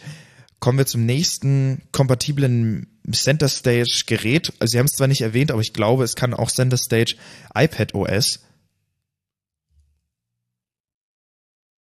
Es gibt Collaborations aus Haben Messages. gesagt. Und es gibt, also erstmal haben sie damit angefangen, dass es jetzt diese Desktop-Class-Apps auch auf dem iPad OS gibt, wie du schon gesagt hast, mit Center Stage, nee, mit Stage Manager. Ja, mit Stage Manager, Stage genau. Manager und Center Stage, alles das gleiche.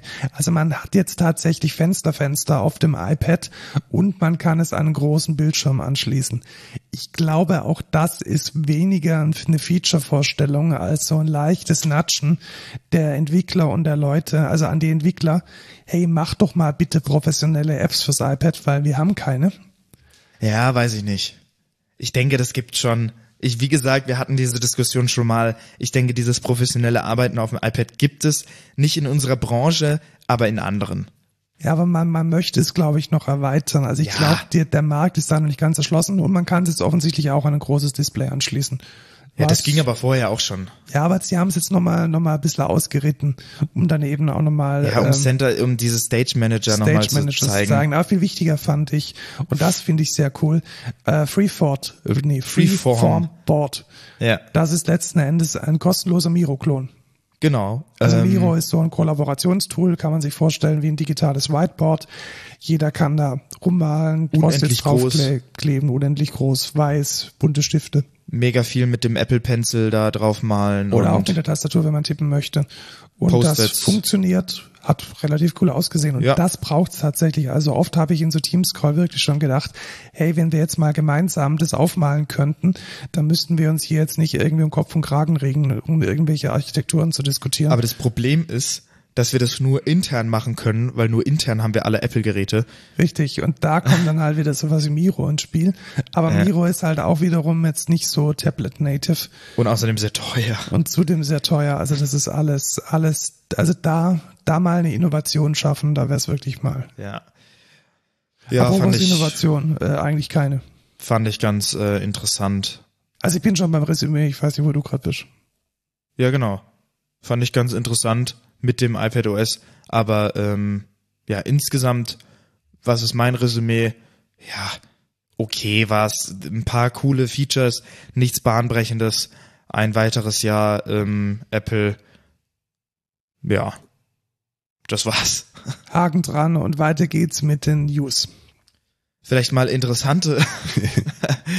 ähm, und es geht gleich weiter mit Apple. Ja, tatsächlich. Also ich weiß nicht, ob du das verfolgt hast. Nee. Ähm, es gibt ja Final Cut. Das ist ein Tool, welches Apple irgendwann mal gekauft hat und welches früher zumindest der de facto Standard für die professionelle Filmindustrie war. Dann haben sie mit Final Cut 10 das ganze Ding nochmal neu entwickelt und haben die ganzen professionellen Features erstmal rausgeworfen, dann Schritt für Schritt die ganze Sache neu entwickelt und sind offensichtlich heute immer noch nicht an einem Punkt, wo die ganzen professionellen Schneidermenschen, Filmschneidermenschen zufrieden Cutter, sind. ja. Ja, Cutter. Und die haben einen, einen äh, offenen Brief geschrieben, in dem sie bitter enttäuscht. Also es ist nicht böse, sondern es ist enttäuscht, sagen, hey, sie haben sich Ich bin darauf nicht committed. sauer, ich bin enttäuscht. Genau, ich, ich, richtig, also schon irgendwie so konstruktiv und da sind auch wirklich große Namen dabei, also Leute, die irgendwie für, für, für diese ganzen Marvel-Filme irgendwie schneiden. Und die zwei wichtigsten Dinge, die eben fehlen, sind Collaboration und ähm, die die Möglichkeit, in größeren Teams halt an großen Projekten zu arbeiten. Und in dem Moment, in dem halt DaVinci Resolve, was übrigens kostenlos ist, sowas äh, out of the box anbietet, ist das halt schon in gewisser Weise Peinlich. peinlich. Und Apple hat darauf geantwortet und gesagt, ja, ähm, Ja. Verkackt.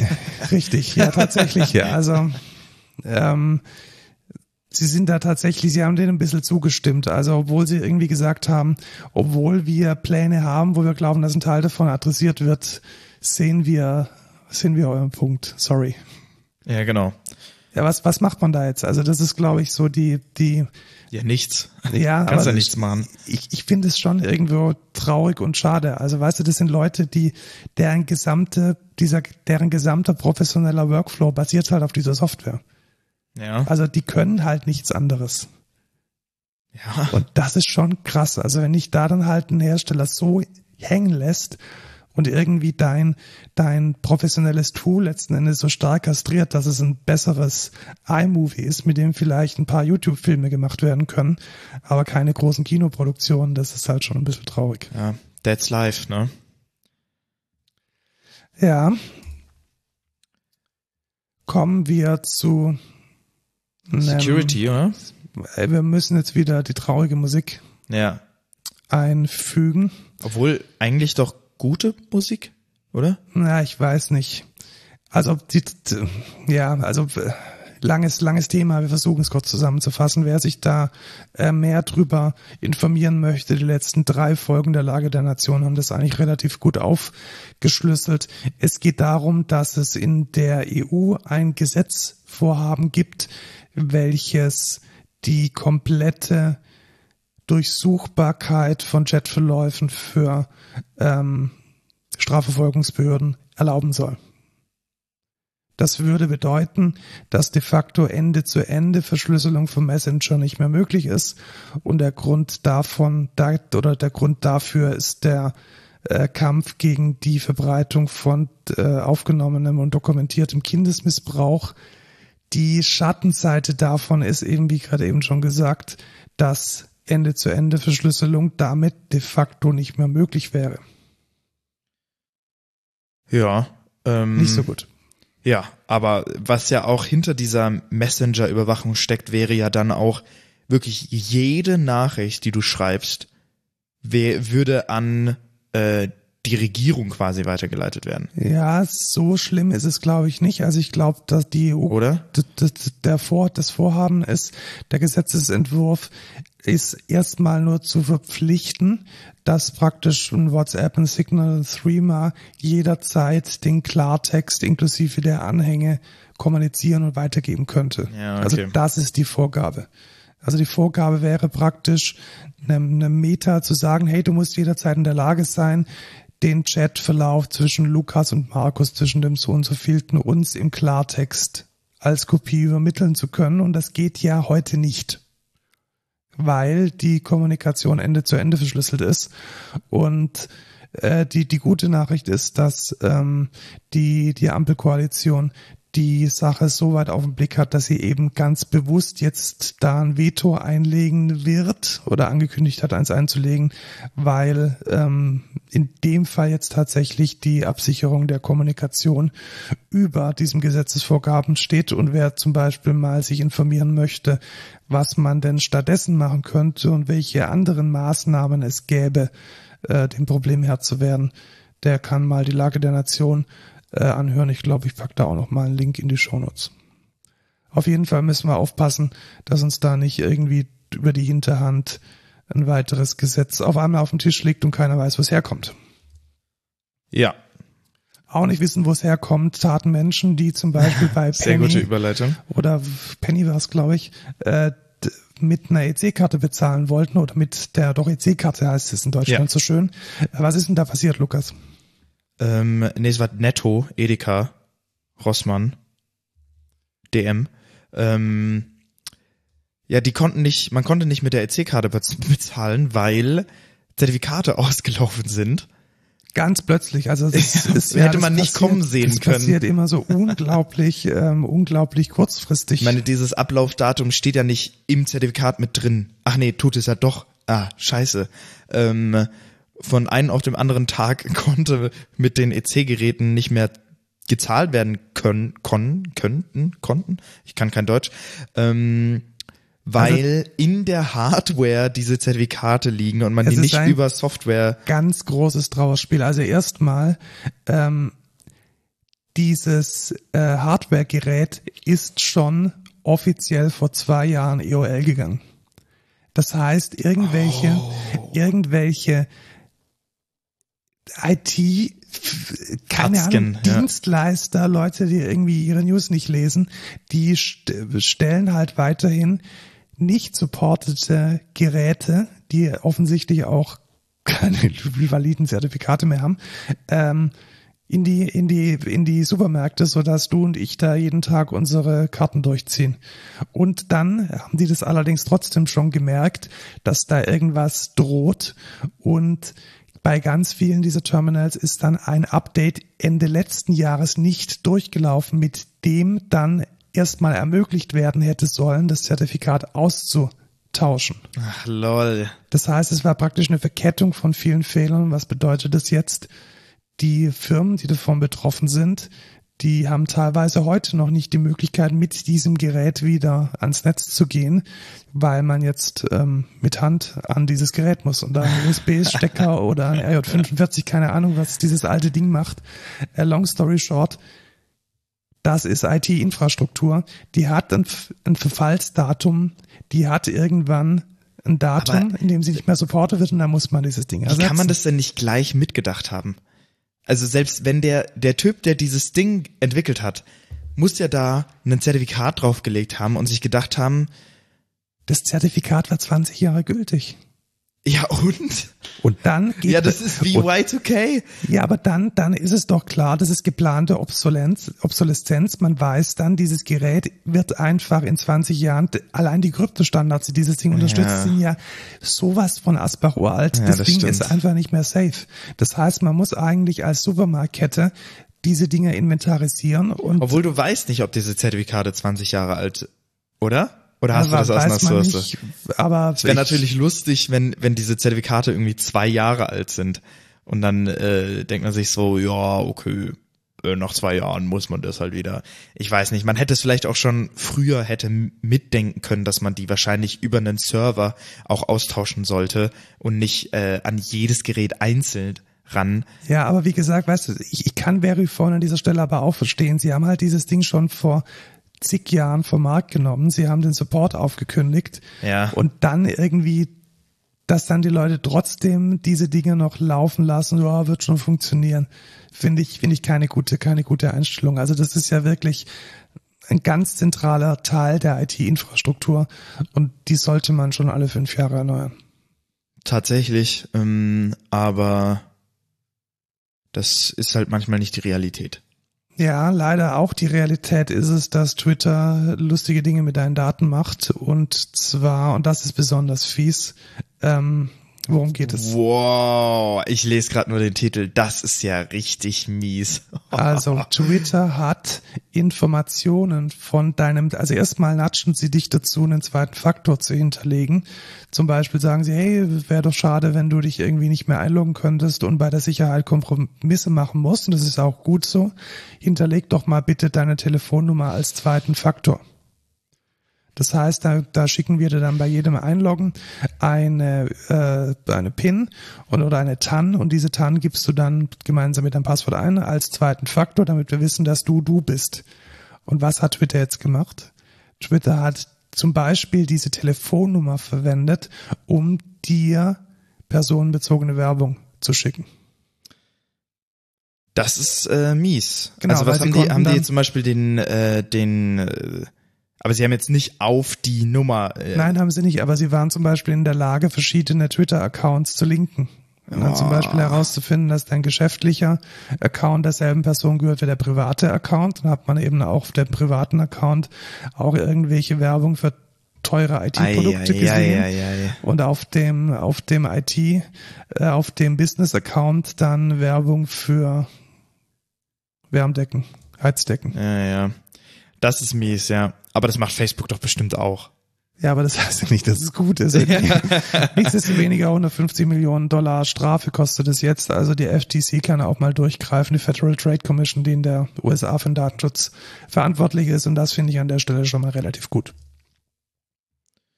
Ja, ähm, Confluence steht in letzter Zeit nicht so gut da. Jetzt hatten sie vor einem Monat Atlassian erst. meinst du? Atlassian ja, hat ja, äh, Atlassian, vor einem ja, Monat irgendwas, irgendwas war vor einem Monat schon mal. Nee, das war ja eigentlich am Anfang des Jahres, kam aber ja erst drei Monate später raus, weil sie das da erst gesagt haben. Das war ja das mit den, äh, mit diesem Plugin. Stimmt, Oder? ja, ich richtig. Und dann, dann, oh ja, genau. Und jetzt kommt was raus, was eigentlich schon seit 2013 ein Problem ist. Und das ist eine, eine ganz, ganz eklige Sache.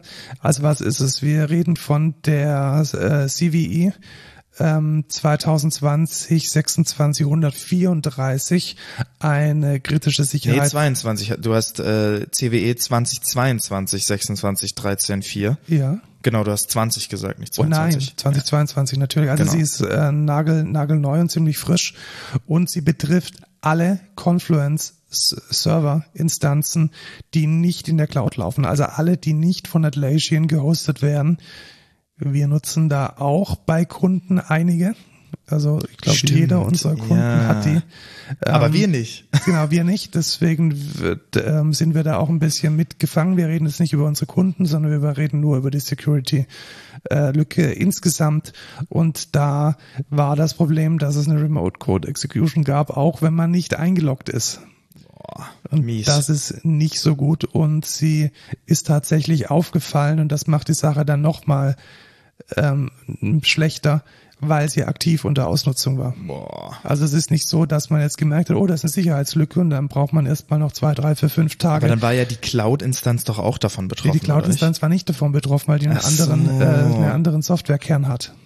Das ist ja auch immer mega gut. Ist super, gell? Also ja. Confluence Server und Confluence Data Server war betroffen. Alle supportete Versionen von Confluence Server und ähm, ja, also de facto, de facto alle.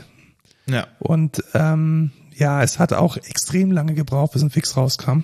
Also der Fix kam erst ähm, drei, vier, fünf Tage später. Und da wurde dann äh, auch tatsächlich äh, die Meldung rausgebracht, ja, fahrt bitte euer Confluence runter. Es hat oh. keinen Sinn. Und das ist schon. Das ist halt mies. Schwierig. Ähm, wie kann man sowas vermeiden? Gar nicht. Also in dem Fall tatsächlich. Also sie haben dann noch mal äh, ähm, so bisschen, bisschen Symptombekämpfung, ja, schreib halt in deine Web Application Firewall irgendwie rein, ja, alles irgendwie so was ein Get-Parameter ist und irgendwie komischen Escape-Zeichen drin hat, mal rausfiltern, aber das ist natürlich ja. Symptombekämpfung auf einem ganz, ganz, ganz niedrigen Level und hat offensichtlich auch nicht 100% der Angriffe abgewehrt. Und ja, in diesem Sinne ähm, kein gutes Wochenende für die Sysadmins. Ich hoffe, dass all diejenigen, die ähm, Confluence verwenden, dadurch, also was ist das Hauptproblem? Äh, Datenverlust natürlich. Also man konnte mit der Remote Code Execution natürlich äh, alle möglichen Dumps und alle möglichen Daten ziehen. Aber es ist ja kein Datenverlust. Daten Ja, also das halt Daten, ja, geklaut. geklaut. Also das äh, Intellectual Property abhanden kommt und das ist natürlich nicht so geil. Ja, ähm, was vielleicht geil ist, sind die neuen Hardware-Sachen von Logitech. Es gibt eine neue MX Master 3S und ein Mechanical Keyboard. MX Mechanical heißt das Ding. Ähm, sehr interessant. Ja, tatsächlich. Also ich bin, also ich habe lange Zeit die Apple-eigenen äh, Keyboards und Mäuse verwendet und konnte nie verstehen, wie man was anderes nutzen kann. Und dann habe ich gesagt, guck dir das doch mal an. Und da habe ich gesagt, hey, das ist eigentlich viel, viel, viel besser als das, was Ja, genau. Du wolltest mir das am Anfang nicht glauben. Also eine Sache für eine Sache ist tatsächlich, also das, das, ja egal, Äh, tut nicht zur Sache. Long story short, es gibt eine neue MX äh, Master 3S Maus, die eigentlich nur ein bisschen präziser ist. Also das ist einfach nur ein bisschen Spezifikation nachgetuned. Und das neue Produkt ist eine komplett mechanische Keyboard. Also eine komplett mechanische Tastatur. Ähm, die, die ich hier vor mir liegen habe, das ist eine MX Keys und die ist halt flach. Das heißt, die hat so Butterfly, ähm, ist ziemlich flache, äh, einen ziemlich flachen Hub und manche Leute mögen das nicht. Und wer praktisch seine Leute im, ähm, im, im Büro noch mehr nerven möchte oder lustiges Klicken, der kann sich jetzt die große Tastatur kaufen. Mit großem Hub, komplett mechanisch. Ja, finde ich äh, cool. Ich kenne nämlich einen Kollegen von uns, der sich das schon die ganze Zeit wünscht. Ähm, und ja, de, de, dem würde ich das mal äh, ans Herz legen und vielleicht mal ausprobieren. Und wenn er die nicht nimmt, dann nehme ich die vielleicht. Bist du, magst du es so große? Das weiß ich nicht. Vielleicht ich ist es ja ich geil. mag's gar nicht tatsächlich. Also ich bin eigentlich auch eher ein Rubber Dome Fan ähm, oder einen ja halt nicht mechanisch, weil mir fehlt dann immer dieser typische Switch. Aber ähm, ja, ich weiß es nicht. Muss ich mal muss man ausprobieren. Ja, also wer wer es möchte, der kann äh, der kann es kann es jetzt nutzen. Ja, Dann brauchen wir jetzt wieder die traurige Musik. tatsächlich. Ähm, Ke kennen die Person leider nicht. ja, genau. Also die ich habe ganz viele Newsbeiträge gelesen, dass Dave Smith gestorben ist. Ich habe mir gedacht, äh, WTF, äh, Dave Smith, wer ist das denn? Ach, den kanntest du auch Ich nicht. kannte den auch nicht, aber wenn, wenn ich, ich rephrase jetzt mal die Headline, äh, Dave Smith äh, gestorben, der Erfinder von MIDI ist gestorben. Das ist natürlich sehr schade. Das ist was anderes, genau. Ja. Also ähm, Dave Smith war der Gründer von Sequential und hat den Prophet 5 als ersten Synthesizer ähm, entwickelt, der MIDI konnte und hat maßgeblich daran beigetragen, dass der MIDI-Standard das geworden ist, was er heute ist, nämlich de facto 30 Jahre später immer noch äh, die Basis für alles, was äh, nicht Waveform-Signale in der Musikindustrie sind. Das ist eigentlich unglaublich. ja. Also wenn man das mal bedenkt, dass wenn wir heute irgendwie mit mit ähm, hier Podcasts aufnehmen ähm, und irgendwelche Kapitelmarken send, äh, schicken, dann läuft das über den MIDI-Standard. Also der war damals schon so ähm, gut ausgearbeitet, dass der bis heute noch taugt. Und das ist, denke ich mal, eine Erwähnung wert, nicht nur in den Newsportalen, sondern auch hier bei uns im Podcast. Ähm, mit 72 Jahren gestorben und Erfinder des MIDIs. Ja. Rest in Peace.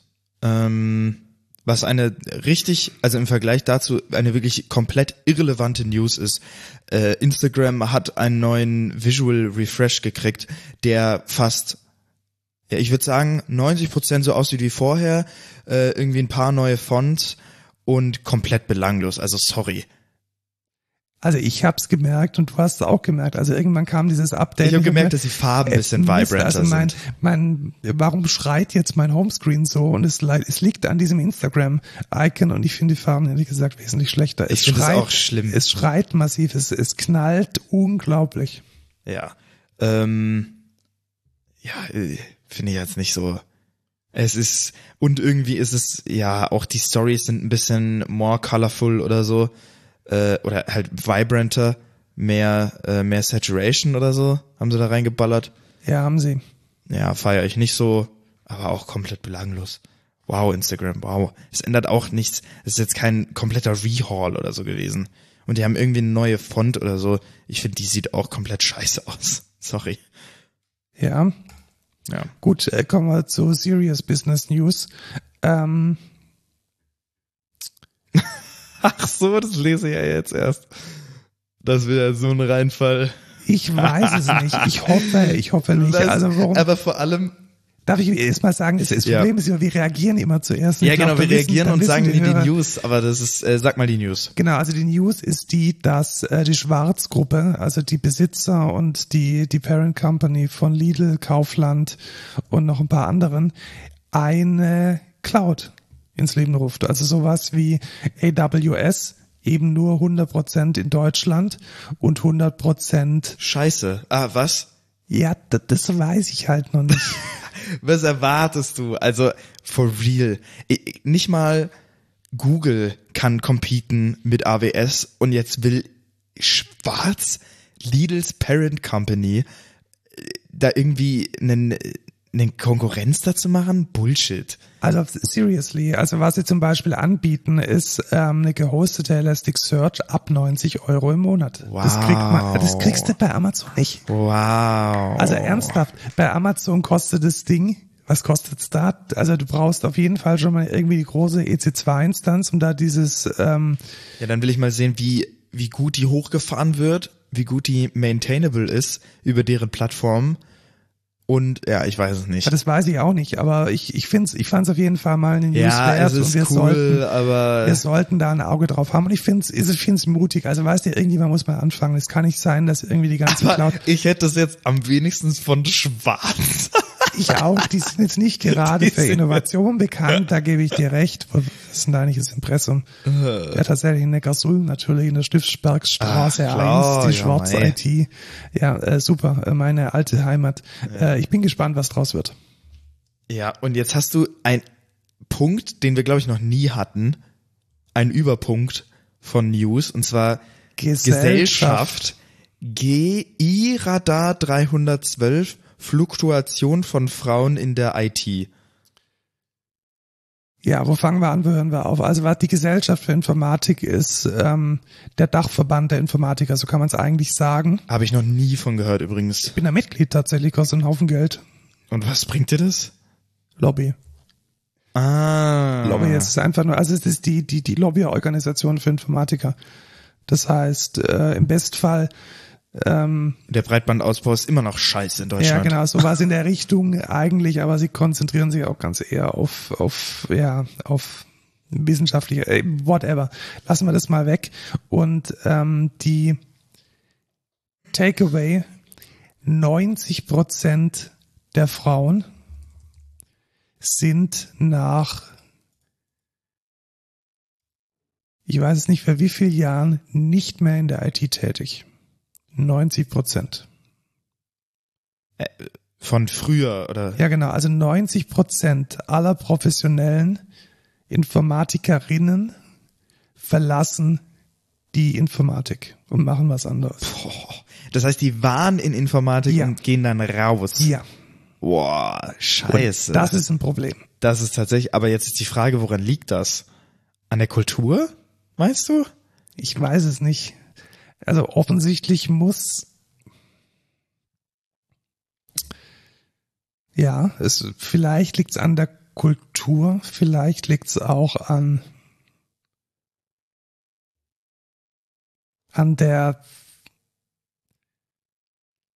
an dem, was man den Leuten oder was man Frauen insbesondere als Aufgaben gibt, so nach dem Motto, hey, wir haben hier eine Frau im Team, das ist so eine super Scrum Masterin. Ja, aber das ist ja, hätte ich gesagt, Teil der Kultur. Ja, das ist, das ist, ja, ist Teil der Kultur. Ja. Jetzt ist die Frage, also ich kann da natürlich schlecht drüber reden, weil äh, ich habe davon keine Ahnung. Ich weiß auch nicht, wie das in anderen IT-Firmen oder so aussieht. Ich muss mich nochmal, ich habe jetzt nochmal die, die, die tatsächliche Finding, im Alter von 45 Jahren, also nicht mal über die gesamte Lebenszeit gerechnet, Ja. haben mehr als 90 Prozent der Frauen mit einem Hochschulabschluss in Informationstechnologien die Branche verlassen. Ab 45. ab 45. Okay. Das heißt, wenn man äh, Informatikerinnen älter als 45 fragt, dann haben 90 Prozent die Branche wieder verlassen. Hm. Boah, das ist aber auch eine schwierige Statistik, um die Das ist jetzt irgendwie, Statistik, irgendwie ja. zu korrelieren Aber mit ich, irgendwas. ich glaube, also, man, man kann einfach sagen, also ich würde es einfach mal, lassen wir die 45 Jahre mal weg. Ich glaube, man kann es vereinfachen und sagen, 90 Prozent der studierten Informatikerinnen arbeiten nicht mehr als Informatikerin. ja, ich weiß nicht, ob man so vereinfachen kann. Verlassen, verlassen die Branche. So Verlassen die Branche, ja. Und das Ähm, ist, glaube ich, schwierig. Ja, ist die Frage, woran das liegt und wie man das verbessern kann. Ich meine, ähm, von deinen persönlichen Erfahrungen gibt's auch nicht so viele, die man dann, äh, die zur Auswahl sind, oder nicht? Also genau, ganz grundsätzlich bewerben sich einfach mal Deutlich weniger deutlich, Frauen als deutlich Männer. weniger Frauen. Also ich glaube, unser Bewerbungs, ähm, unser Bewerbungsboard liegt gerade irgendwie so bei 300 seit Anfang dieses Jahres. Und ich glaube, wenn da drei oder vier Frauen dabei waren, dann waren es viel. Und dann ist natürlich auch die Frage, vielleicht liegt es auch einfach da dran. Ja? Vielleicht, ähm, Ja, aber nochmal, das, das hat ja diese, also der, der geringe Frauenanteil wirkt sich ja nicht auf diese Statistik Ja, aus. aber weil es ja jetzt, jetzt stellst du dir vor, du bist als eine der ganz wenigen Frauen in der IT-Branche tätig und sagst dir irgendwann, ich möchte nicht mehr alleine sein als Frau in dieser Branche und verlässt deswegen die Branche. Das könnte nat- sein, könnte ja, natürlich auch ein Also- Grund sein. Wie richtig, also ich glaube schon, dass die geringe Frauenquote ein Problem ist. Ich glaube auch, dass äh, die Kultur ein Problem ist. Ich glaube auch, dass die ähm, das Rausdrängen von Frauen aus Entwicklerpositionen ein Thema ist. Also dass man sehr gerne, wenn es Aufgaben gibt, die jetzt nicht die Entwicklung sind, das können auch höherwertige Aufgaben sein. Also das will ich jetzt gar nicht irgendwie einteilen. Aber ich glaube, Teams neigen schon dazu, dann zu sagen, ja, Moment, die Anforderungserhebung, das kann doch die Frau machen. Oder hey, das UI-Design, das kann doch die Frau machen. Oder hey, Scrum Master oder Projektleitung, das kann doch die Frau machen. Und die, die, das nerdige Entwickeln an irgendwelchen Backend-Systemen, das teilen dann die Männer unter sich auf. Ja, ist die Das- Frage, ob das die Realität ist oder ob das auch nur ein Klischee ist. Man müsste mal da wahrscheinlich auch eine Studie haben, wie das in der echten Welt tatsächlich aussieht. Weil zum Beispiel mal- also ich bei uns anek- ist es ja nicht bei so. uns ist es nicht so, bei nee, uns aber ist es fast das Gegenteil sogar. Tatsächlich, aber ich kann es ich kann's anekdotisch ähm, schon so sagen, dass mir Fälle bekannt sind, wo das passiert. Also zum Guten und zum Schlechten. Also es muss ja jetzt nicht heißen, dass äh, eine Informatikerin sich in der Rolle von einer Scrum Masterin jetzt nicht wohlfühlen würde. Ja, Kein- gibt es natürlich auch. Das ist das, Richtig, gibt's auch. Aber es bedeutet de facto, dass, dass die tatsächliche Aufgabe einer Informatikerin in dem Falle jetzt nicht, nicht äh, gewertschätzt wurde. Und das, denke ich, passiert schon. Aber ist jetzt auch die Frage, wenn jetzt eine Frau in dem Fall zu einer Scrum Masterin wird, ob die dann deswegen die Branche verlässt. Ja, okay. Ja, okay, ja, okay, ja, verstehe.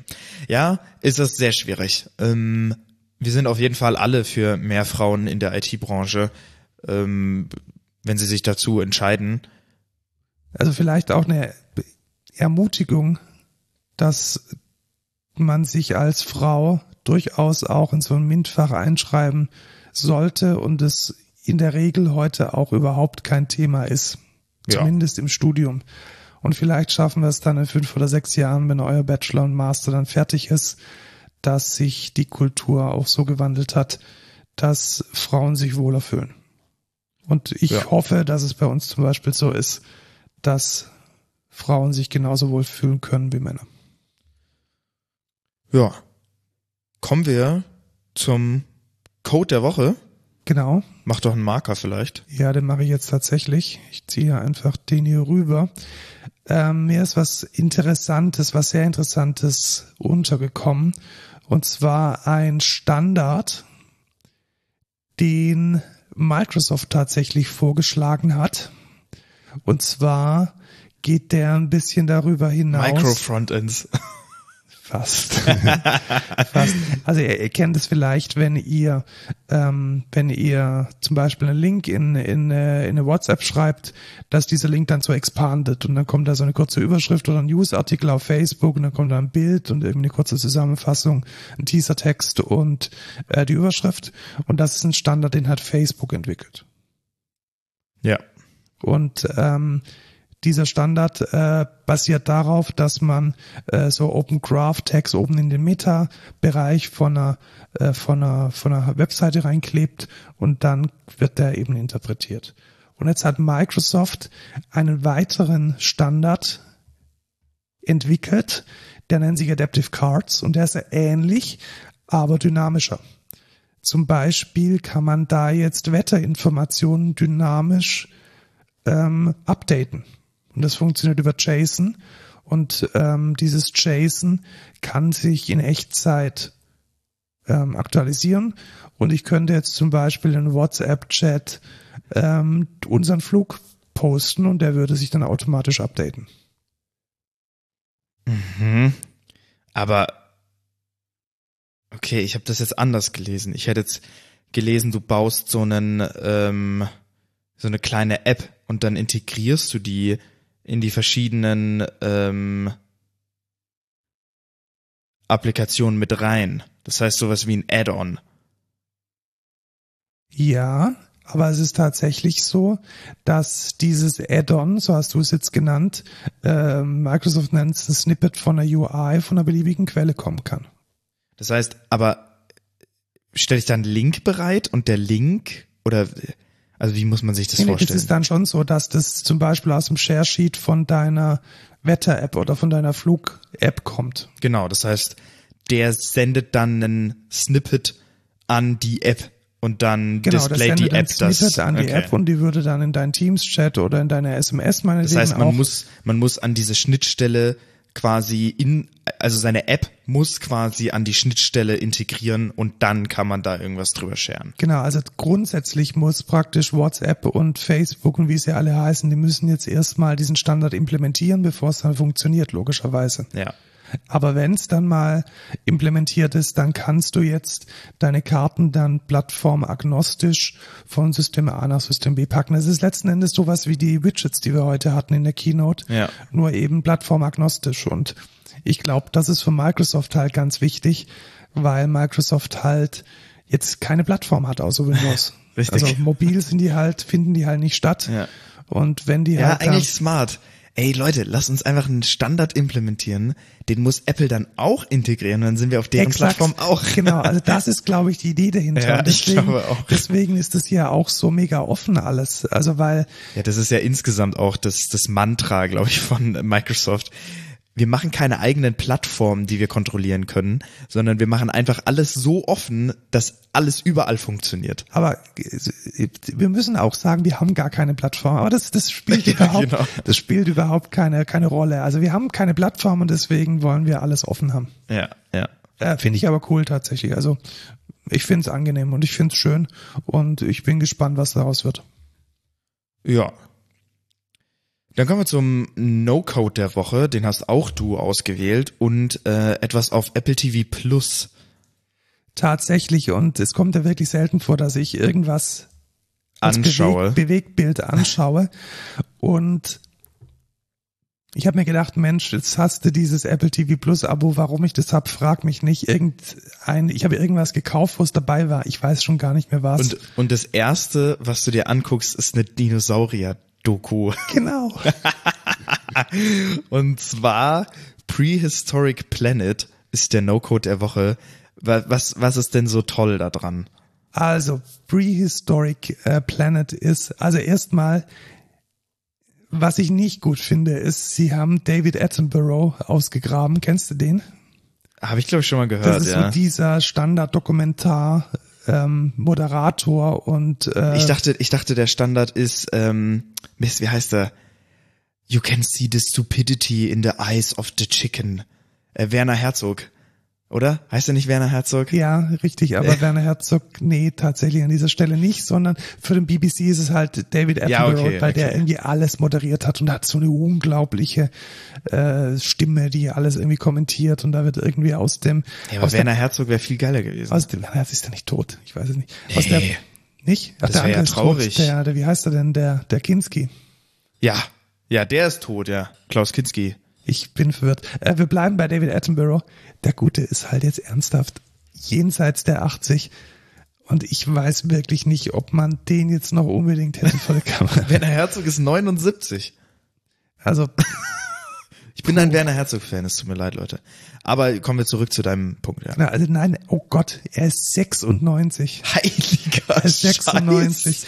Und äh, bitte, liebe, liebe, liebe, liebes Apple, warum? Vor allem, das ist am 23. Mai rausgekommen. Das heißt, das hat er ja wirklich auch recently erst vertont dann. Warum? Also lass den armen Lass ihn doch mal in Ruhe. Lasst ihn in Ruhe. Also er macht's auch gut und alles ist toll, aber naja, egal. Also das so als als äh, Side-Effekt. Aber was da richtig cool ist, ähm, es ist wirklich eine, eine Tierdoku über Dinosaurier. Ja, gab's ja noch nie. Ja, aber es ist praktisch, also du kennst ja, mal zeigt mal hier eine Fossilie, mal zeigt mal da das und hier eine Animation, hier irgendwie eine Landkarte. Aber das ist halt eine hundertprozentige Doku mit fotorealistisch animierten Dinosauriern. Keine echte Footage. Nee, leider nicht, Lukas. Wie? Warum und das macht's schon, also ich find's schon relativ cool. Okay, das ist, das ist krass, wenn du das sagst. Also Leute, das, wenn er das sagt, dann bedeutet also man, das wirklich es was. ist auch so leichte Kosten ein bisschen, es ist so auch für Kinder, denke ich, sehr gut geeignet. Und man, man hat halt wirklich unglaublich schöne Bilder, computeranimierte Bilder von lebensechten Dinosauriern. Und das ist schon geil. okay. Ja, muss ich mir mal angucken. Also es ist halt, ist, man kann, weiß, man kann auch mal wegpennen und man kann mal irgendwie fünf Minuten was anderes machen, das ist voll okay. Ist das da Werbung davor? Nee, oder? Doch, es ist Werbung für einen anderen, Oh für einen anderen Gott. Film auf äh, Apple TV Plus. Stark. Äh, also wenn ihr auch wie ich, Lukas und ich irgendwie gratis Apple TV Plus habt aus Gründen, die kein Mensch versteht, dann äh, nutzt es doch und schaut euch ähm, schaut ihr euch erstmal Werbung an angucken davor. und einen, einen 96-jährigen David Attenborough. Hören. Der kommt ja nicht drin vor, der chillt ja nicht bei den Dinos, oder? Ja. Ja. Gut, Ich- das war's dann auch mit äh, einer der längsten Folgen gefühlt. Wie lange haben wir jetzt aufgenommen? Weißt du was? Damit wir tatsächlich die längste Folge werden, lese ich jetzt nochmal die. Ritter, die Rittertitel von David Attenborough. Rittertitel? Order of Merit, Most Distinguished Order of St. Michael and St. George, The Distinguished Gentleman. Order of the Companions of Honor, Royal Victorian Order, Most Excellent Order of the British Empire, Fellowship of the Royal Society, Society of Antiquaries of London, Fellowship of the Royal Society for the Encouragement of Arts, Manufactures and Commerce, Linnean Society of London, Zoological Society of London, Royal Scottish Geographical Society und Fellowship of the Royal Society of Biology. Werner Herzog wäre trotzdem besser gewesen. Das war's mit diesem Podcast. Äh, ihr könnt uns folgen auf Socials, irgendwie schreibt uns eine E-Mail mit Feedback. CodeCulturePod auf Twitter, codeculture.excentra.de, äh, per Mail, schickt uns Geld auf buymeacoffee.com slash codeculture. Euch bei uns, insbesondere wenn ihr Informatikerin seid und zu den 10% gehören wollt, die im Business bleiben. Richtig, äh, ihr seid cool. Äh, Happy Pride Month. Ähm, wir supporten LGBTQ+. Und ja, ciao Markus. Tschüss, Lukas.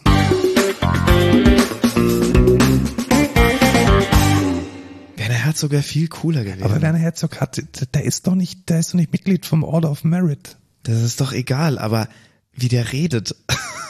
Das müsst ihr euch mal geben, so eine Compilation auf YouTube. Das ist wirklich unglaublich lustig. Kein Ritter, nicht so gut.